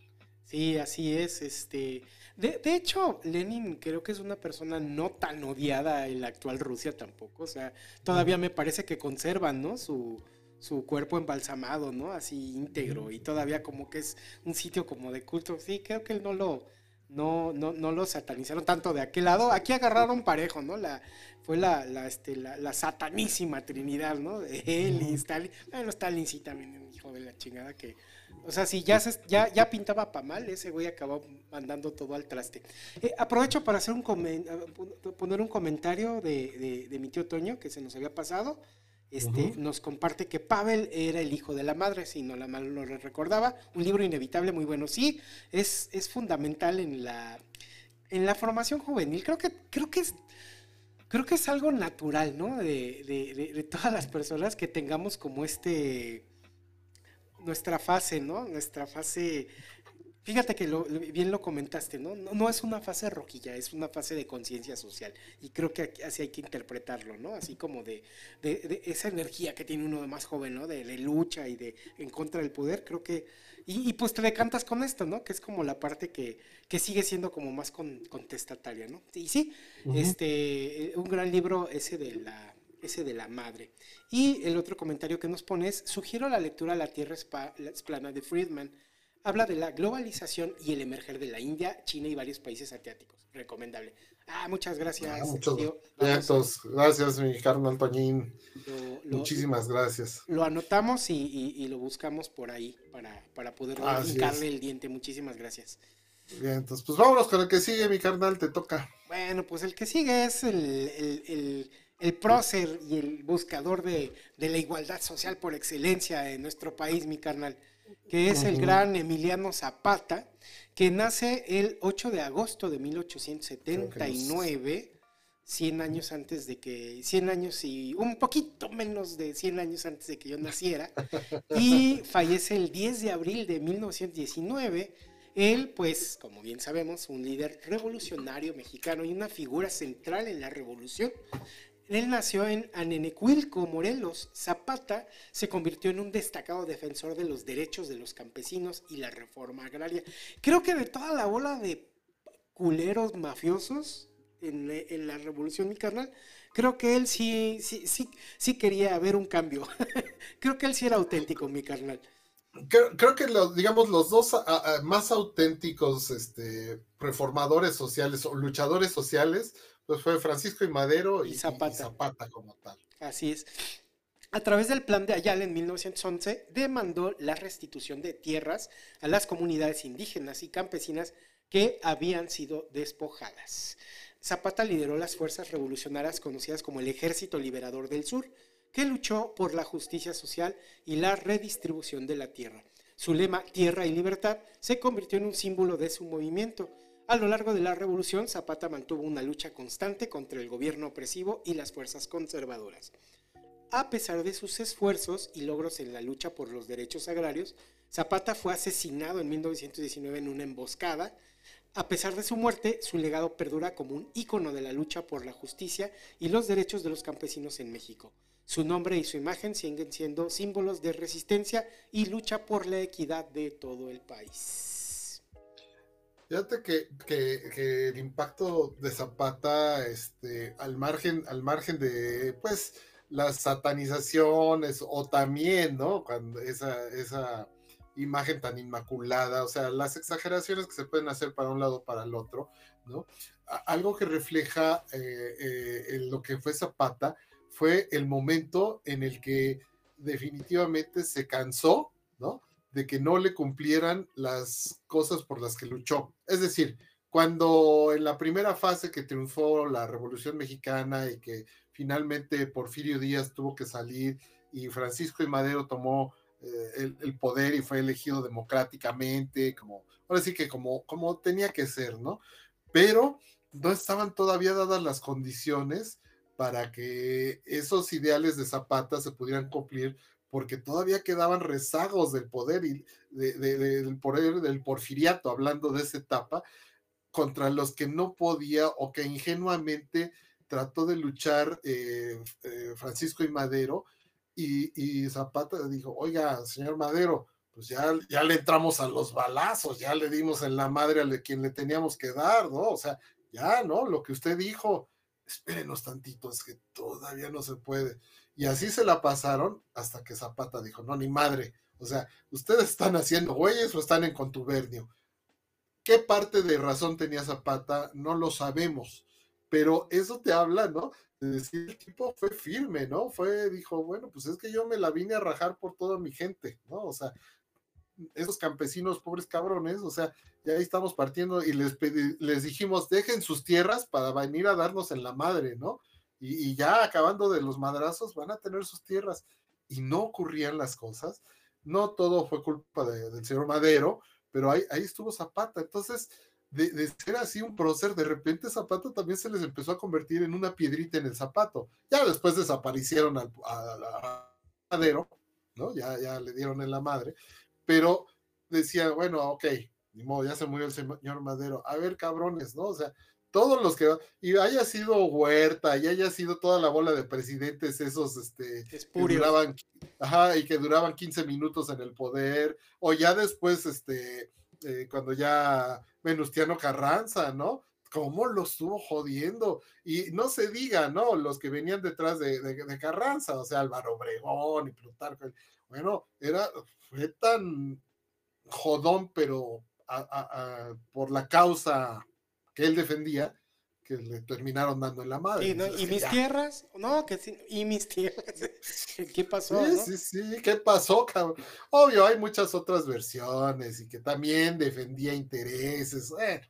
mira, el hecho de que el señor mantuviera una, una, una línea, una coherencia, ¿no? En esa, en esa lucha, pues hay una veneración muy grande, ¿no? E, e, entre él. Incluso, bueno, ya sabemos que ese efigie o ese concepto de la lucha de, Zapata, ¿no? Por, la, por las clases más bajas, pues fue la que, se, la que se tomó, ¿no? En el ejército zapatista de liberación nacional, ese estallido social que hubo en el, en, el estado de Chiapas en 1994. Es, es otra persona que a, que a su modo eh, movió muchas conciencias, mi carnal, e hizo que, la historia de repente volteara a ver a ese sector siempre el más jodido de todos, ¿no? El sector campesino, el que nos da de tragar a todos, ¿no? Y que sin embargo siempre va a estar jodido, porque siempre va a ser explotado por, pues, por los dueños de las tierras, por las grandes empresas, en fin, ahí, queda, ya el el mundo se transformó de manera impresionante pero yo creo que eh, Emiliano Zapata es alguien que, pues no, no, sí, un verdadero prócer, yo le diría. Sí, mi carnal, mira, me tomé la libertad de poner esa fotaza ah, ya clásica. Y fíjate que creo que, digo, ah, digo, complementando lo que, lo que dices de esa coherencia, creo que en esta foto se plasma muy bien, ¿no? Ves la cara de toda la palomil, pinche Pancho había sentado, ¿no? En la silla presidencial, ahí bien padrotón, y el otro güey así como que yo ni quiero estar así, pinches mamadas, ¿dónde están mis tierras, no? Es como lo que, es lo que dice su rostro, ¿no? Así de, yo no quería estas chingaderas, a mí, yo vengo por lo de las tierras y mis tierras, y creo que es muy coherente la imagen, ¿no? Sí, sí, sí, y, bueno, obvio, la leyenda, no sabemos qué tan cierto, que, que, que al estar la silla ahí, que, que Zapata le dio miedo, ¿no? Que era demasiado la chica.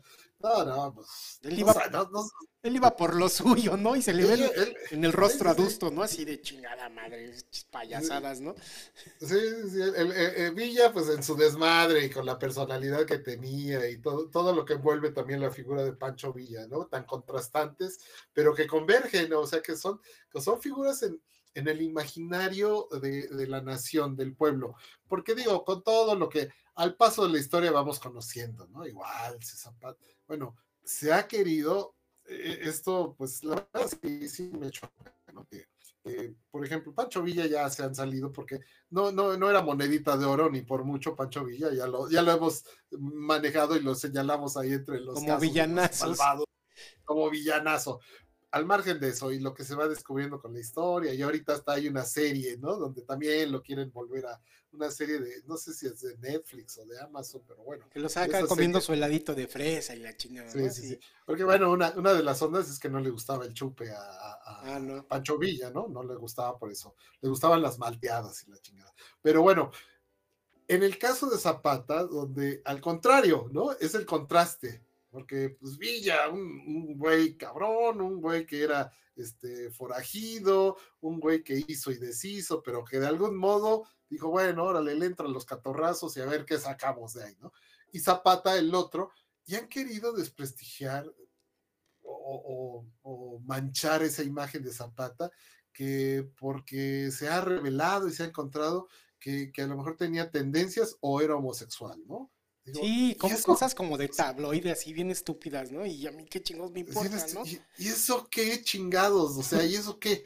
¿No? ¿Es malo? ¿Es bueno? ¿O qué? O sea, no mames, eso, esas son cosas que, eh, la, la, otra vez, ¿no? No sabemos a qué obedecen, ¿no? Ese tipo de situaciones. Si nada más es por vender o por satanizar y, y desacralizar un movimiento, ¿no? Un movimiento que otra vez, creo que con todo y que, Francisco y Madero pues era un tipo de posición privilegiada, pero que aspiró a que, a que el país tuviera otro tipo de régimen, de vida, de derechos, ¿no?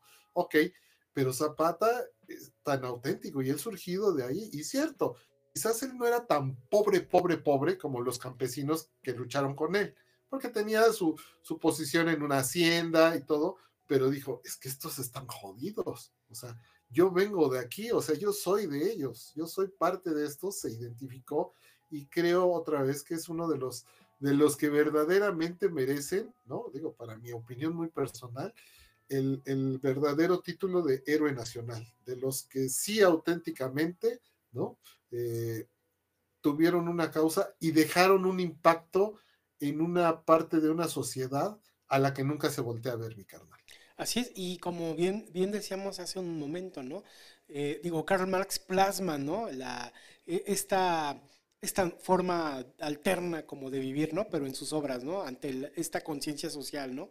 Él no nada más la ve y la busca plasmar, ¿no? Él entra a los chingadazos, en, favor de la conciencia social, ¿no? Entonces sí, creo que todavía este, mucho más admirable su, su valor y esa, esa conciencia social y de, de, pues ahora sí que de este gran luchador, de este gran prócer, ¿no? Que creo que es de los pocos que sí, este, sí merecen esa ese pedestal que luego busca poner como la historia oficial y el partido oficial, ¿no? Esta historia que han construido, ¿no? De muchos héroes. Creo que este sí es uno de los rescatables y, y creo que sí, este, sí era, sí era, sí era noble su, su búsqueda, mi carnal. Sí, exactamente. Ahí, ahí, ahí, está el huequito donde, donde, esta es la foto donde no sale Chabelo. ¿Ya acuerdas que hay una donde ah, sale Chabelo? Ahí, atrás, entre, los bigotones que hay ahí atrás. Sí, por ahí estaba Chabelo. Muy bien, mi carnal, pues vámonos con el que sigue. Ok, bueno, el que ah, sigue. Ajá, sí, mi carnal. Nada más me faltó, nada más me faltó citar una cosa, perdón, la cuestión así muy, muy personal, cómo se me grabó. Ya, este, y lo, lo recordé hace poquito que, que falleció don Ignacio López Tarso, actor mexicano de primerísima línea, y que era un especialista en los corridos, ¿no? Eh, los corridos y, y, sobre todo los corridos de la Revolución Mexicana, que también es una, una cuestión cultural, ¿no? una herencia cultural que tenemos. Y bueno, eh, eh, se me quedó muy grabada una elegía que se hacía un corrido a Emiliano Zapata, ¿no? Y, en varios, varios, pero a mí el que se me quedó este, muy grabado, ¿no? Canten, canten, chapulines. Ya murió el señor Zapata. Terror de los gachupines. Y así, ¿no? Todos, eh, eh, no, no, ese es sensacional, se los recomiendo. O sea, es una, el corrido a Emiliano Zapata o, corrido a la muerte de, Emiliano Zapata, digo, es una elegía, o sea, es un género donde ensalzas, ¿no? Pues las, las virtudes de un personaje, ¿no? Hablas de la parte que es el legado más grande que deja. Y entonces ahí, ¿no? Es un lamento también por la muerte y la muerte pues a, traición. Y ahí te la relata todo el corrido. Y eh, digo, pues el que dejó huella en esa interpretación de los corridos otra vez fue don, don Ignacio López Tarso. Y así se echa varias, ¿no? Varias terror de los malandrines y terror de los de los desgraciados. Y, un chorro, bien padre está, bien padre está ese corrido. Hay muchos dedicados a Emiliano Zapata, por supuesto, ¿no? Pero, pero ese, ese es el que me dejó, ese, ese esos versitos, ¿no? Son los que se me quedaron grabados como desde muy, muy chavo. Sí, mi Ahora sí, mi López Tarso, que, que, que, se, que se nos fue hace, ¿qué? Como dos, tres meses, ¿no? No tiene, sí, no tiene, poquito, tanto. O sea, oye, oye, ¿qué vamos a hacer? Ya se murió Chabelo, ya se murió López Tarso, se murió Pelé, o sea, no jodas, ya, ya, ya. El, mundo está por acabarse. está por acabarse. Que justamente, digo ya, último detalle de López Tarso y la revolución, que en la novela Senda de Gloria interpretó al general Eduardo Álvarez. Ah, sí, sí, cómo no. Venga, mi carnal. Bueno, venga, el que sigue, mi carnal. Bueno, este personaje de amplia controversia y, también de amplio, impacto, qué curioso, sí, sí, digo, para una cuestión histórica, fue de impacto también en México. Vamos a ver por qué, ¿no? Leo Trotsky, nacido el 7 de, octubre, de noviembre de 1879, es decir, el mismo año del señor Zapata, y fallecido el 21 de agosto de 1940, fue un líder revolucionario y teórico político ruso Nacido en los territorios que corresponden en Yankova, territorio de Ucrania, Trotsky se unió al Partido Obrero Socialdemócrata Ruso y después se convirtió en una figura clave de la Revolución de Octubre de 1917 junto con Vladimir Lenin. Él era como el político, el, teórico, y Lenin era como el que llevaba a la práctica, ¿no? Y el que, el que tenía el carisma de hablar frente a la gente y todo. Después de la victoria de bolchevique, se desempeñó en roles importantes, ¿no?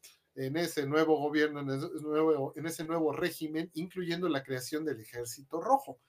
Sin embargo, Trotsky perdió la lucha por el poder después de la muerte de Lenin.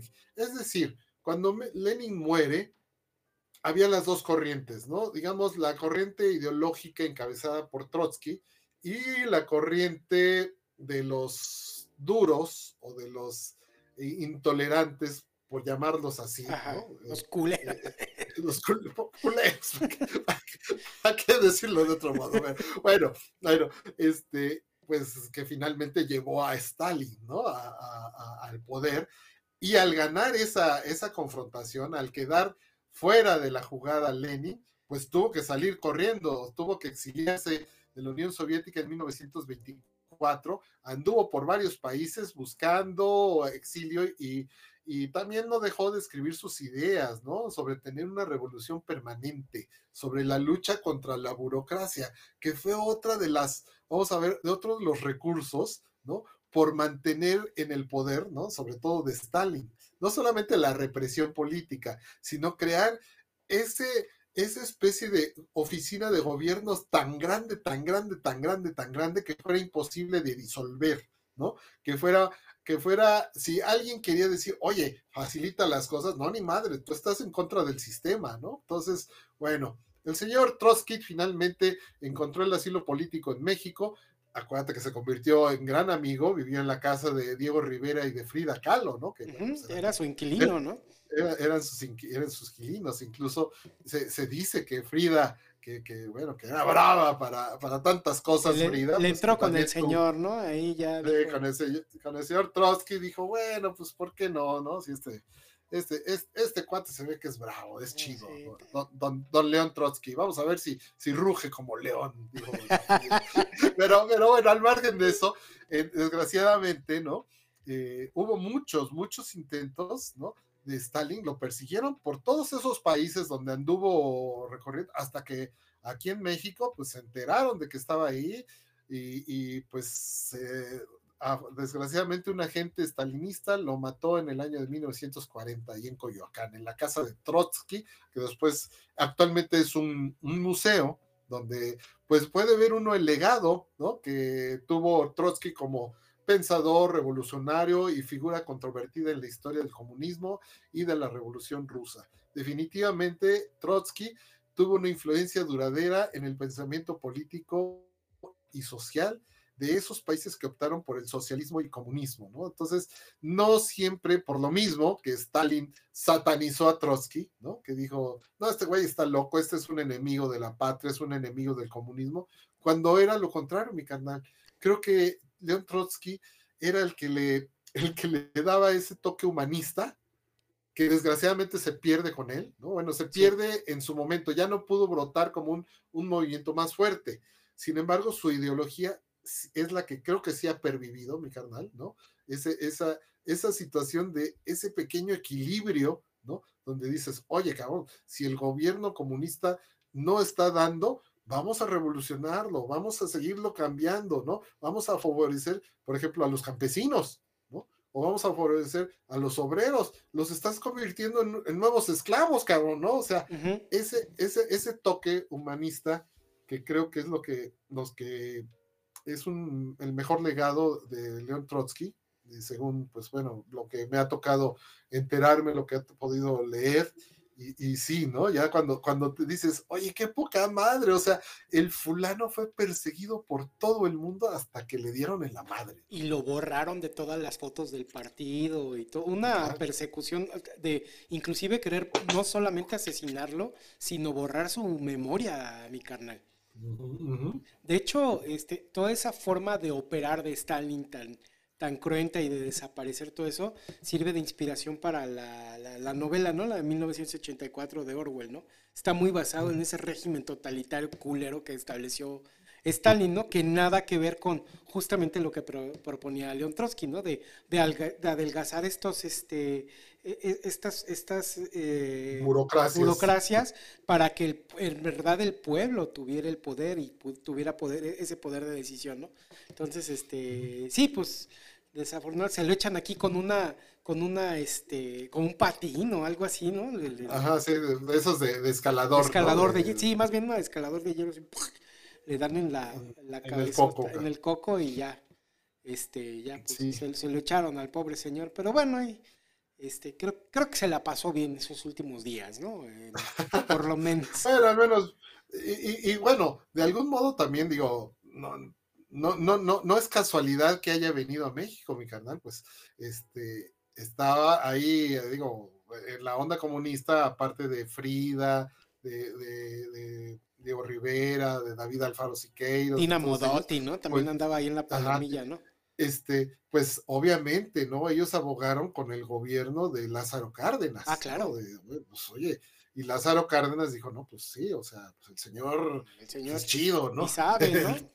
Le sabe, y mira, no es, no es, no es culero como, como los demás, ¿no? Como los que se quedaron allá en el poder. Entonces, sí, sí, no, no es, no es casualidad que haya encontrado el asilo político aquí en, México, porque pues igual Lázaro Cárdenas, y, para unos y para otros, porque pues bueno, acuérdate que también Lázaro Cárdenas, ¿no? En esa, en esa política que fue, un sello que creo que es muy rescatable a lo largo de los años de, los diversos gobiernos eh, mexicanos, ¿no? Esa, esa política exterior, ¿no? de darle asilo político ah, de unos lados y de otros, ¿no? Los de la guerra española, también cuando vino la situación tan terrible en Chile en 1973, el golpe de, Estado que terminó con el asesinato de Salvador Allende y, pues también muchos refugiados chilenos. O sea, esa política eh, de México creo que es de lo más rescatable creo que obviamente, ¿no? Si, en su momento, cuando, si la hacía el PRI, ah, qué chido, ¿no? Si la hacía el PAN, ah, qué chido. Ahora que López Obrador acepta de repente asilados políticos, aquellos dicen, no, este es un pendejo, porque es lo mismo, es un principio que estableció México desde esas épocas, no tienes por qué darle la espalda, ¿no? Es algo, la política exterior mexicana es algo de lo rescatable, así, sin importar el color del que esté, creo que, México es un buen ejemplo para, para, el resto del mundo. Y bueno, aquí está uno de los asilados políticos más famosos de todos los tiempos, León Trotsky. Así es, mi carnal. Y pues bueno, pasamos al siguiente, que bueno, este, este barbón tan polémico, mi carnal, una figura bastante polémica. Y pues estamos hablando ni más ni menos que, que Fidel Castro, ¿no? Fidel nace el 13 de agosto de 1926 y muere el 25 de noviembre de 2016. Él pues fue, como ya saben, un líder revolucionario y político cubano. Él nació en Virán, Cuba, y se convirtió en la figura central de la revolución cubana, que, derrocó al dictador Fulgencio Batista en 1959, que como bien sabemos, en el padrino parte 2, estaba en contubernio con empresarios y mafiosos gringos para, pues para despojar y explotar la isla, ¿no? De manera indiscriminada. Casi, casi se le iban a vender a Estados Unidos, ¿no? Entonces, él, busca intervenir y establece un gobierno socialista en Cuba después de la revolución y se convierte en el líder máximo del país. Bajo su liderazgo, Cuba experimenta cambios significativos en áreas como lo habías comentado, la salud, eh, la educación y la distribución de la tierra.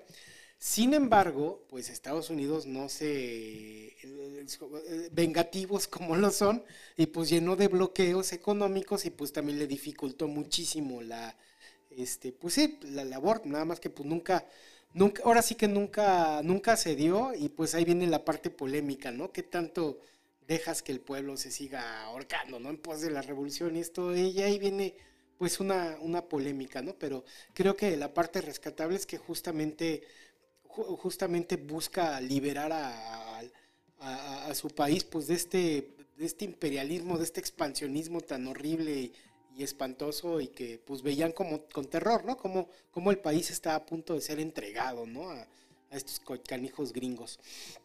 Este, bueno, también, eh, también eh, ahora sí que congruente a lo que se había vivido en, digamos, en la, o haciendo el paralelismo, ¿no? Con la revolución rusa, pues otra parte muy polémica es que también llegó con esta tolerancia cero, ¿no? Tenía que ser el comunismo o no ser nada, ¿no? Entonces cualquier disidente o cualquier idea contraria era reprimido o asesinado, ¿no? Se dice que los iba formando, ¿no? Ahí en un estadio de béisbol, este, Mololongo, la muerte, ¿no?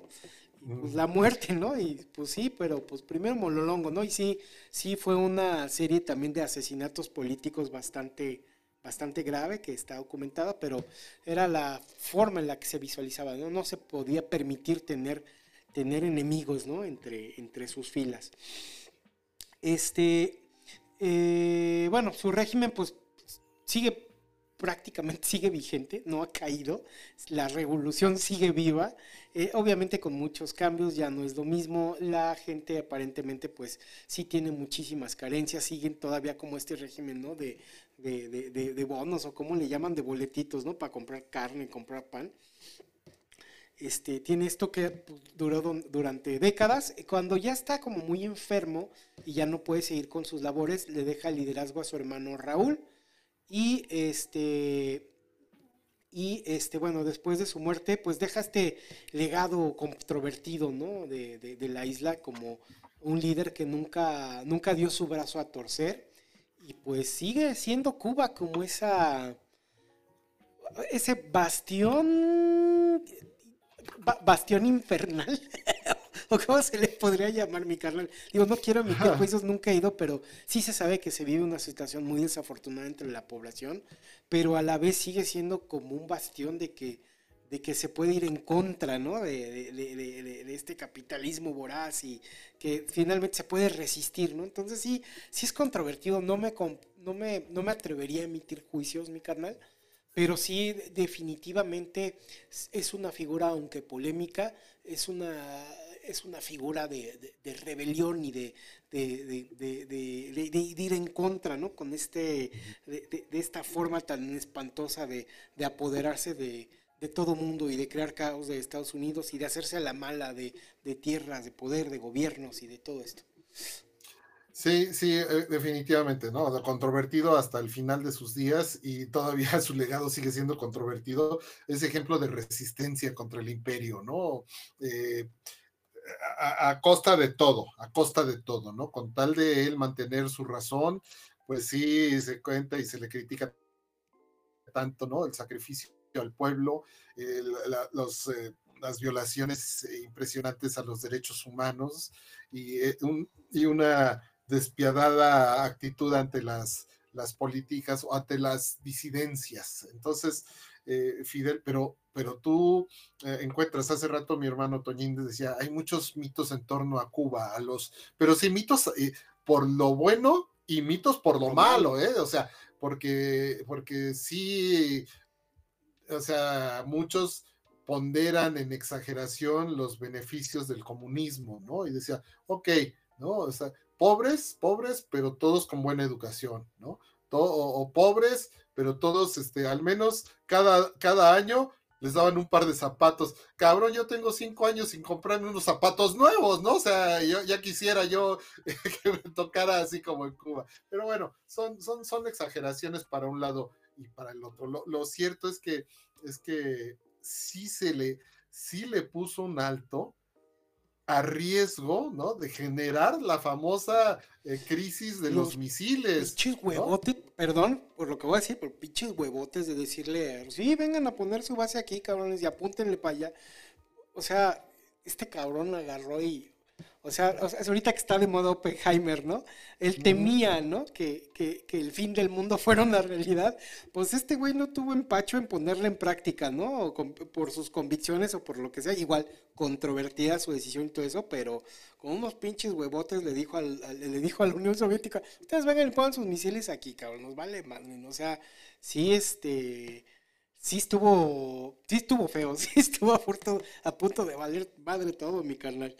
Sí, sí, sí, pero pues ahí está, ¿no? Por, otro lado, pues venerado, o sea, también hay que, hay que decir eso, ¿no? Venerado por un pueblo como quieras. Oprimido y la chingada, con hambre, pero, pero, pero venerado porque apoyaba él, él les hizo saber, es que nosotros impedimos que los gringos fueran dueños de nosotros. O sea, va más de por medio el orgullo nacional, ¿no? Que, que, que, este, ¿cómo se llama? Que otras cosas. Criticable o no criticable, pero, pero otra, es otra de esas virtudes, dices, este fulano se hizo por querer, ¿no? Por su gente, porque dijo, ok, así, ¿por qué estamos pobres? Porque pinches gringos, ¿cómo nos tienen los gringos? Jodidos, o sea, no nos compran nuestros productos e incluso le piden al resto de sus aliados que no compren porque si no... Que no si no les damos cuello a ustedes también, o también los jodemos, ¿no? O sea, sí tenía razón, ¿no? En, en muchos de sus puntos, ¿no? Entonces, ¿qué decía la gente? Bueno, pues Fidel, mira qué cojones, ¿no? O sea, Fidel es el único que se le ha puesto a los gringos, y tú veías los otros gobiernos de Centroamérica, de Sudamérica, cómo los quitaban y los ponían los gringos, ¿no? Salvador Allende. Salvador Allende fue un tipo que trató de seguir algunos de los, de los eh, principios, ¿no? O de los eh, postulados, más que principios, algunos de los postulados de Fidel Castro y más allá del socialismo, no tanto del comunismo como del socialismo, ¿no? Eh, eh, y, este, pobre, pobre señor, ahí sí le dieron en la madre, porque ahí no estaba, no había la unión, la unión del pueblo que sí logró Fidel, a como quieras, mi carnal, populista, eh, los traía tragando a tole con un dedo, a como quieras, pero logró una unidad nacional que hizo que no se pudiera romper el país, que no se pudiera romper el régimen que él estableció y quien no le gustara, bueno, pues a la chingada, ¿no?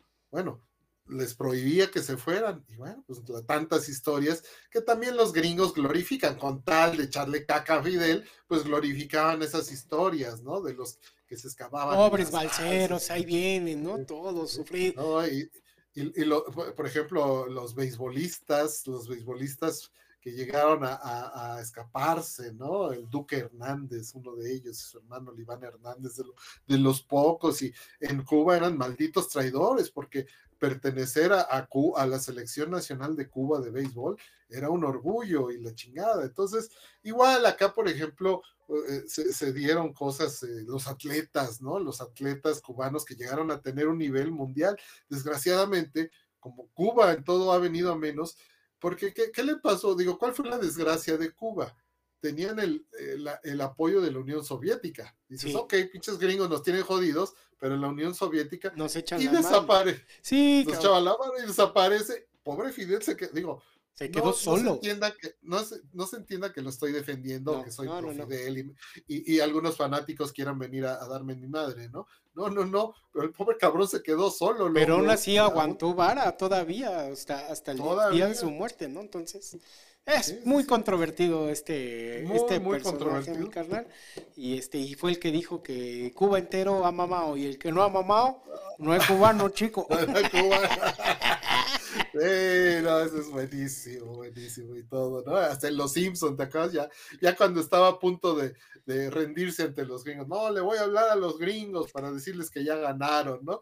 Y este, y llega el señor Burns. Con su billete de un millón de dólares, ¿no? De, no, de un, de un trillón de un dólares. Trillón de, dólares, de, un trillón de dólares que se lo quedó que supuestamente era la, la, ayuda que Estados Unidos le iba a dar a, a, Europa para reconstruirse después de la Segunda Guerra Mundial y se lo chingó el señor Burns, ¿no? Y cuando, y cuando, y cuando lo descubren y el FBI lo descubre, pues eh, huye, ¿no? Junto con Homero se van a, y conocen a Fidel y, le dicen, señor, ahí hay unos, unos gringos que quieren hablar de que tienen un trillón de dólares, ¿no? y termina Fidel chingándoles el billete al señor y por eso pudo mantenerse más rato, ¿no? Porque ya, ya se iba a rendir supuestamente, ¿no?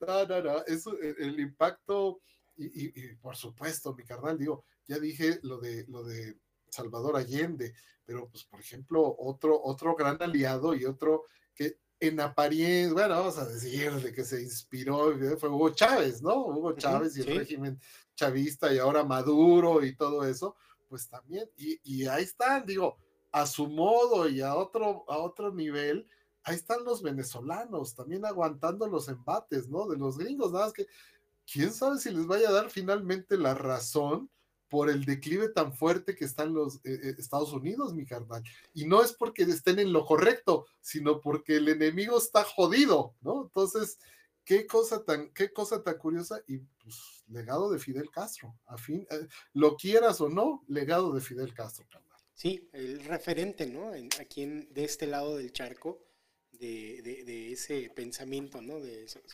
socialismo y anti, anti-yanqui, anti-imperialista.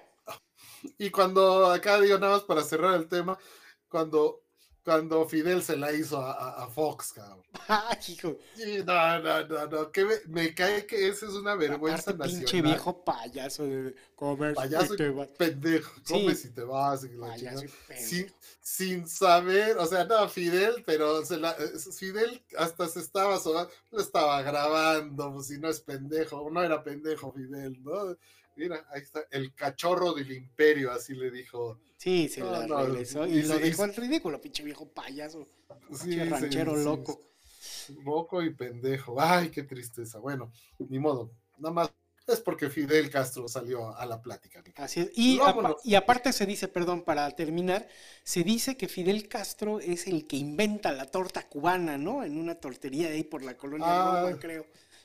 Es el... Bueno, Ciertamente, y es que él vivió muchos años antes de la revolución, o sea, él, es, la dice la historia, prácticamente preparó mucho de, lo que iba a ser su lucha en Cuba, la preparó aquí en México, mi carnal. Así es. Entonces, esa, eso que dices de la torta cubana, bueno, entre que es este, ¿cómo se llama? leyenda urbana y no, pero bueno, ahí aparece, no deja de ser referente Fidel.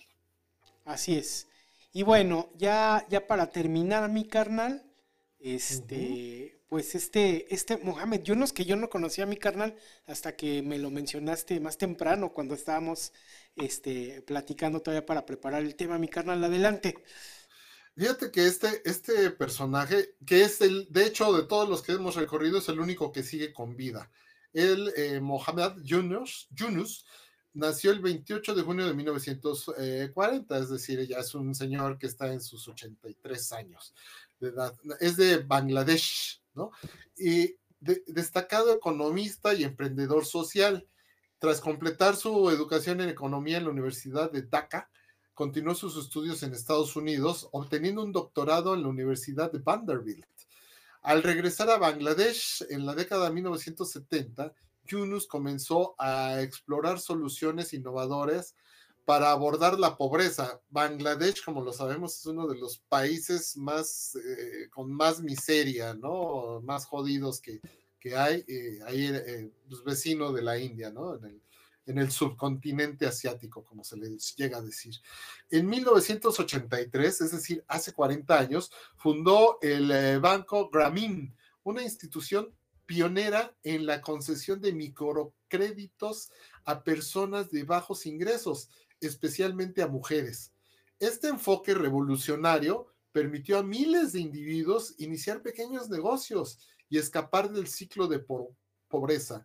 Yunus se convirtió en un defensor apasionado de la banca social y la responsabilidad empresarial y su trabajo le valió el Premio Nobel de la Paz en 2006, siendo la primera vez que un banquero recibía ese honor. Es decir, él realmente les daba crédito a la palabra, mi carnal, ¿no? O sea, vamos a poner el equivalente aquí en México como que me dan oye, una lana para poner mi puesto de tacos, ¿no? O, mi puesto de chicharrón en la calle, o, o, para poner mi negocio de zapatería, el que quieras, ¿no? Mi carnal, o, una pequeña empresa, etcétera, pero gente que no tenía aspiraciones. A lo largo de la vida, ¿no? Eh, Yunus ha seguido dedicando sus esfuerzos a promover la inclusión, inclusión financiera y sostenibilidad, porque de algún modo, ¿no? Esa, eh, eh, pues, no todos somos sujetos de crédito, mi carnal, ¿no? no todos somos sujetos de crédito. Y este señor dijo, esa es una auténtica inclusión. Dijo, estas personas le van a chingar, ¿no? O sea, van a trabajar, ¿cómo, ¿cómo, van a generar ingresos, ¿no? ¿Cómo, ¿Cómo le pides una garantía a alguien que no tiene ni en qué caerse muerto, E, e, es como el mensaje que él dio. Así que fundó la Fundación Gramín y ha trabajado incansablemente para empoderar a las comunidades desfavorecidas, ya no solamente en su país, en todo el mundo. Su legado perdura como inspirador de ejemplo de cómo un individuo puede transformar radicalmente la vida de millones a través de la innovación y el compromiso social. Yo agrego ¿no? que, que así la frase con la que se le dio el Premio Nobel de la Paz en 2006, ¿no? La Fundación Nobel eh, dijo que fue por sus esfuerzos para incentivar el desarrollo social y económico desde abajo. El Comité Noruego Nobel hizo notar que la paz duradera no puede ser alcanzada a menos que grandes grupos de la población encuentren formas de cómo salir de la pobreza y que a través de culturas y civilizaciones, Yunus y el Banco Gramín han demostrado que hasta los más pobres de entre los pobres pueden trabajar para su propio desarrollo. Esto es, eh, no, no, muchos dirían, eh, ah, pues de ahí lo sacaron los populistas, ¿no? De ahí están sacando los populistas esos beneficios sociales. Yo creo que aquí no solamente es ten el dinero y a ver qué haces con él. No, él además de, las facilidades que daban, hacia los incentivos que se mencionaban, ¿no? Es, bueno, mira, con este dinero puedes hacer esto y esto y esto. O sea, sí, tú tienes tu iniciativa, pero para que no se te vaya a ir la oportunidad, para que no vayas a tomar una, mal una mala decisión, puedes moverte por aquí, por acá. La ley te permite esto, la ley te prohíbe esto. O sea, no solamente... O era, la, era la lana y la consultoría, ¿no? Exactamente ¿no? No nada más, ahora le ponga su changarro y, al rato me paga, ¿no? Y, después te voy a perseguir, o, los, pagos chiquitos, ¿no? De malditos Salinas Pliego, que, que cómo jodieron a la, población, porque se aprovechan de la, de la ignorancia de la gente dices, ay, si nada más vas a pagar 50 pesos a la semana. Sí, cabrón, pero, 40 años nomás. Entonces, eh, eh, eh, este personaje, de veras, mi, admiración y respeto desde que, desde que él se ganó el premio Nobel, digo, no tiene tantos años, fue en 2006, y, supe la historia, me dejó un, impacto muy grato, ¿no? Dije, qué bárbaro, o sea, un güey que, pues, pudiendo sacar provecho, ¿no? O sea, eh, sacar esa excesivos intereses y todo, dijo, ok, estos cabrones no sé cuándo me vayan a pagar y va a haber miles de cabrones que a lo mejor ni me pagan, güey, ¿no? O sea, pero, pero mira, la pobreza pues, es combatir a la pobreza, que es combatir a, la delincuencia, mi carnal. O sea, así es. así estás atacando a la, pobre, a la delincuencia desde las raíces que son el desempleo, la pobreza, la miseria, la falta de oportunidades, el, e, e, ese, ese, ¿cómo se llama? Bueno, no, ay, se me olvidó, clasismo, ¿no? Esa discriminación de clase, ¿no? Sí.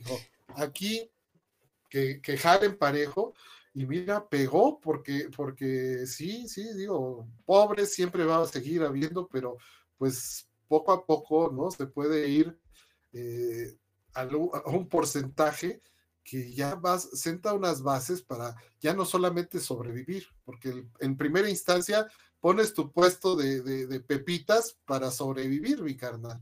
Pero si después encuentras una, una estabilidad, a lo mejor los que vienen detrás de ti, ¿no? Los que vienen a continuación de ti, ya aspiran a una vida todavía mejor de la que tú les pudiste dar y ese es el progreso social, que cada vez tengamos mejores oportunidades y no como desgraciadamente nos ha estado pasando en muchas partes, ¿no? Aquí, que cada vez son más difíciles las oportunidades. Sí, mi canal. De hecho, fíjate que me, digo, yo no conocía la historia de él, ni esta forma de, de abordar la pobreza, ¿no? Ahí en su país. Pero me recuerda mucho a una historia que platicaba, digo, no sé qué tan cierta sea. Hay un empresario que es, es, es japonés, no sé si es japonés mexicano o japonés exclusivamente, se llama Carlos Kazuga. Él es el, pues, director de, no sé si director o fundador inclusive de Yakult, mm. aquí en México. Entonces ese señor, este, ya ahorita ya está bien viejito, pero hubo un tiempo en donde se dedicó mucho a dar como pláticas y esas pláticas las grababan y de hecho me las llegaron a poner en la universidad en algún momento, ¿no? Y platicaba justamente que después de la Segunda Guerra Mundial, Japón, pues jodidísimo, cabrón las dos bombas este, atómicas, el país en la pobreza extrema por haber gastado tanto en recursos, por estar eh, llevando la guerra, todos jodidos hasta la chica. Sanciones económicas Sanciones económicas externas. No, no, no, pues lo peor, ¿no? Y este, eh, los, los, tratados, ¿no? Posguerra, que jodidísimo, bueno, una, una, cosa terrible, ¿no? Quedan completamente en la miseria. Entonces comenta que el primer ministro que, que se hace cargo de, de Japón después de la Segunda Guerra Mundial, apuesta por sacar ese crédito del, Banco Mundial, ¿no? Y pedir un crédito enorme y endeudar a Japón, aparte que estaba jodidísimo, ¿no? Y todo el mundo le decía, no mames, de por sí no tenemos lana, ¿cómo crédito, cabrón?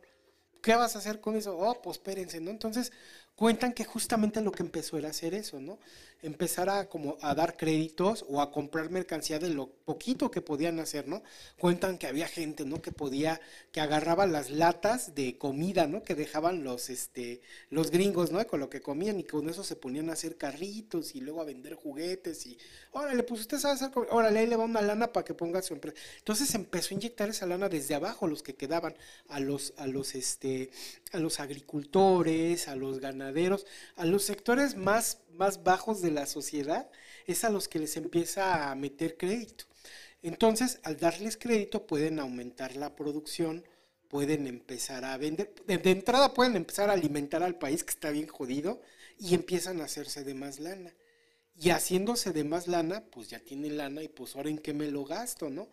No, pues es que ahora necesito más juguetitos, entonces ahora le va crédito al que hace los juguetitos. Y, de, de, hacer juguetitos empiezan a hacer televisiones y empiezan a hacer y de repente empieza a crecer pues, lo que es Japón actualmente. Digo, se ha estancado en los últimos años también por otros temas que tienen que ver con lo que ya comentamos, ¿no? De este neoliberalismo y, y esta parte del agotamiento ya también de la sociedad, ya por ser tan productivos. Pero en ese momento hizo que creciera de manera exponencial, justamente inyectando dinero en los sectores más vulnerables de la población. Sí, de, o sea, no regalando el dinero, sino dándole este, este crédito o este dinero, inyectándolo desde de abajo para que así fueran generando este, necesidades de nuevos productos y nuevos servicios desde abajo, ¿no? Y así, toda la, y así toda la población pues empezó a crecer, a crecer, empezó a crecer la economía del país y pues bueno, llegamos al momento de grandes emporios este, tecnológicos, este, financieros, pesqueros, de un montón de, de un montón de rubros, ¿no? Pero justamente es así, pegándole a los sectores de más abajo, haciendo que encuentren como este poder adquisitivo y justamente se vuelve como este ciclo virtuoso de la economía, ¿no? En donde cada vez necesitan más y cada vez se consume más y así se va, se va creciendo desde abajo, ¿no? No, no desde arriba, con el mito este clásico de la derrama económica, ¿no? Desde arriba, ¿no? Es que, es que el gran empresario eh, genera empleos y derrame, sí, cabrón, pero pues lo que había son migajas y miseria, ¿no? Así como, como en el nombre de la rosa, ¿no? Que abrían la puerta del monasterio a aventar toda la calabaza y pues toda la gente miserable ahí arrojándose, ¿no? Así, así funciona ese, esa derrama que ellos argumentan, ¿no? Y es el... Ah, perdón, perdón. No, no, no, dale, dale, dale. No, nada más digo, es que ese es el ejemplo clásico del, modelo neoliberal, neoliberal, ¿no? Justamente el engaño de que es que si le va bien al, al empresario, va a seguir produciendo y nos va a dar oportunidades a todo. Mendigas migajas, totalmente bien descrito de tu parte, mi carnal. Y fíjate que otra vez, ya sea, ah, bueno, el, ejemplo que pusiste de, del señor, de las pláticas del señor de, de Yakult, ¿no? De, etcétera, usa un modelo similar con la oportunidad que se le da a gente del pueblo común y corriente, ¿no? De que sean tus vendedores, ¿no?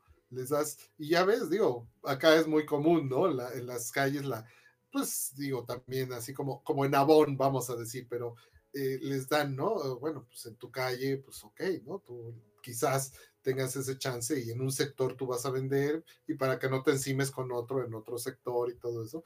Y ya tienen distribuido sus zonas, ¿no? Y, y, la señora clásica o el señor, pero yo casi siempre he visto señoras, ¿no? Toca la casa y va a querer producto, ese es el clásico, creo, creo, que hasta hay memes de eso, va a querer producto, entonces, este, que son oportunidades, ¿no? Para, para, personas, en este caso, por ejemplo, las amas de casa, ¿no? Que, que, o no tienen otro sustento económico o complementan el sustento con el ingreso quizás del esposo, veto a saber, ¿no? Cada, cada caso pues e, es, singular, pero ya Cult eh, eh, da, da esas oportunidades, copiando yo creo que ese modelo, ¿no? De, de reconstrucción de, la sociedad japonesa. Y e igual, ¿no? Esto de Mohammad Yunus, ¿no? De, de, atacar la pobreza, ¿no? Dándole oportunidades a, a, esa, a esa gente, pues es, ese, son esos modelos que podemos ir tomando, ¿no? En esas, eh, la búsqueda que finalmente es para concluir eh, el, tema, darle el cierre al tema, ¿no? La búsqueda de esos modelos económicos, ahí hay cosas rescatables, ¿no? Ahí es cómo, cómo podemos eh, eh, repartir mejor la riqueza, ¿no? No solamente acapararla.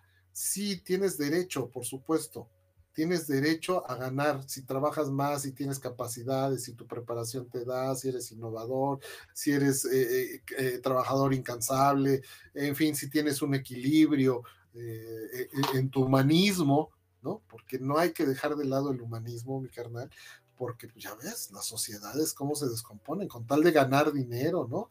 La gente que va, que, que pues es tan explotada o que tiene una obsesión con la idea que te venden de triunfo y, y que si e, eres triunfador en la vida si tienes tal, tal y tal cosa, ¿no? Y cuando realmente, pues eso qué, carnal, no sé, nada más te lleva a que desprecies cosas que son verdaderamente importantes, la familia, los seres queridos, la salud, con eso, ¿cuánta gente no le da en la madre a su propia vida? Pues por entregarse al trabajo, por los famosos workaholics, ¿no? Que, que, bárbaro. Entonces, creo que este, este señor, que pues es de los, eh, de los personajes más recientes, bueno, el más reciente en, este recuento que hicimos, ¿no? Eh, ha generado una, una, cultura especial que esperemos que se expanda y que eh, habla, habla de una inclusión que yo creo que esos modelos educativos que, ponderamos como el de Suecia, como el de Finlandia, que era calificado como el número uno, creo que sigue siendo calificado como el número uno del mundo, ¿no? Habla, hablan mucho de inclusión y esa famosa inclusión financiera que hizo Mohamed Yunus puede ser un inspirado, inspirador de un modelo o de ser parte de un modelo de estos últimos que escuchamos en el ensayo de, de Mía, ¿no? E, esa economía circular, ¿no? Esa, esa eh, socialismo democrático, donde sí haya oportunidad, donde, donde haya aspiración para que la riqueza se reparta, pero que también, ¿no? Haya gente que pueda ganar más, ¿no? Que pueda ganar más sin que sea acaparador absoluto y que el pobre, pues no sea tan pobre, ¿no? O sea, esos extremos que no, que, estén menos alejados, mi carnal. Entonces, sí, sí hay, nos va a costar mucho trabajo, como tú lo dijiste. Quién sabe si lo vayamos a ver en vida, pero puede ser una, buena señal, ¿no? De que, se puedan tratar estos temas, de que, cada vez haya más gente eh, con esa capacidad o esa oportunidad de acceder a contenidos o, a, conocimientos que antes estaban mucho más reservados para cierta cúpula o para ciertas personas excesivamente privilegiadas. Sí, fíjate que este me faltaba, nos faltó, y creo que no comentó esta mía, pero también surgían otras ideas, ¿no? Inclusive de ingreso universal básico, ¿no? En, estas, en estas, este, en estos esquemas, porque si, si bien eh, sí puedes como empezar a habilitar estos como sector, esta inclusión financiera, ¿no? Los sectores más vulnerables, poner el piso más parejo, ¿no? Porque finalmente, si ves tema, este tema como de, de, de emprendedurismo, ¿no? Pues si llega un hijo de una familia adinerada que el que le firma una letra, el papá o lo que sea, pues sí le va a soltar el banco una lana para poner su emprendimiento, ¿no? Que muy noble el chavo a lo mejor, aunque es de familia, está acomodado, lo que sea, tiene su idea, pero si llega una persona también con una idea igual o mejor que la de él, pues el banco no le va a dar la lana, ¿no? Entonces ahí viene la inclusión financiera. Pero que, que, hay aquellos de los sectores más vulnerables, ¿no? De, en donde están imposibilitados para para poder innovar o ejercer algo, pues también tendríamos que asegurarles un, un ingreso básico. Obviamente tendrías que estudiar que tenga las condiciones de desigualdad necesarias, por ejemplo, ¿no? Personas con capacidades diferentes, personas con ciertas condiciones ya de salud o de ese tema, pues también se debería de poder hablar que en este sistema ideal que cogiera a lo mejor de, de, todas estas vertientes, también se pudiera incluir este, este ingreso universal básico. ¿Y por qué no? A lo mejor a todos, ¿no? O sea, igual hay alguien que tiene problemas de adicciones psicológicos y lo que sea, pero pues bueno, por lo menos garantízale medicinas y comida, ¿no? Y un techo. O sea, creo que son derechos básicos universales que tendrían que estar garantizados dentro de este nuevo modelo económico, mi carnal, que pues bueno, que no nos alcanza todavía a ver cómo estructurarlo, porque si no seríamos este e, economistas famosos y ganadores del premio Nobel, pero bueno, la idea va por ahí, ¿no? balancear, balancear la, la, este, la distribución del poder y, y proteger a los más desprotegidos, mi carnal. Sí, exactamente, los que siempre han quedado al último de los intereses, ¿no? De, de, de, pues de, las personas en el poder. Llámense políticos, llámense empresarios, en fin, ¿no? Llámense medios de comunicación, o sea, qué, qué bárbaro, porque esa es una de las, en su momento también, pues el poder que se ejerce, o sea, todavía se ejerce, por supuesto, a través de las iglesias, ¿no? De las sectas religiosas, en fin, siempre, siempre hay los que están, los más vulnerables están al final de todas las listas de todos estos, de todas estas entidades y de todos estos conceptos. Y bueno, pues así, así llegamos al final de esta sesión, mi carnal, que bueno, pues como siempre ha sido muy grato compartir conceptos y, e intercambiar acá nuestros puntos de vista. Sí, mi carnal, muchas gracias. Muchas gracias a los que nos estuvieron escuchando, a los que nos están escuchando posteriormente. Igual, este, déjenos sus comentarios, sus ideas, ¿qué, opinan ustedes? ¿Creen que estamos locos? ¿Creen que somos soñadores, idealistas? ¿O creen que podamos llegar en algún momento a este, a este piso parejo ¿Ustedes qué opinan, amigos? Eh, los queremos leer y pues con todo gusto, si, los, si nos ponen sus comentarios, con todo gusto los leemos en la siguiente sesión, mi carnal.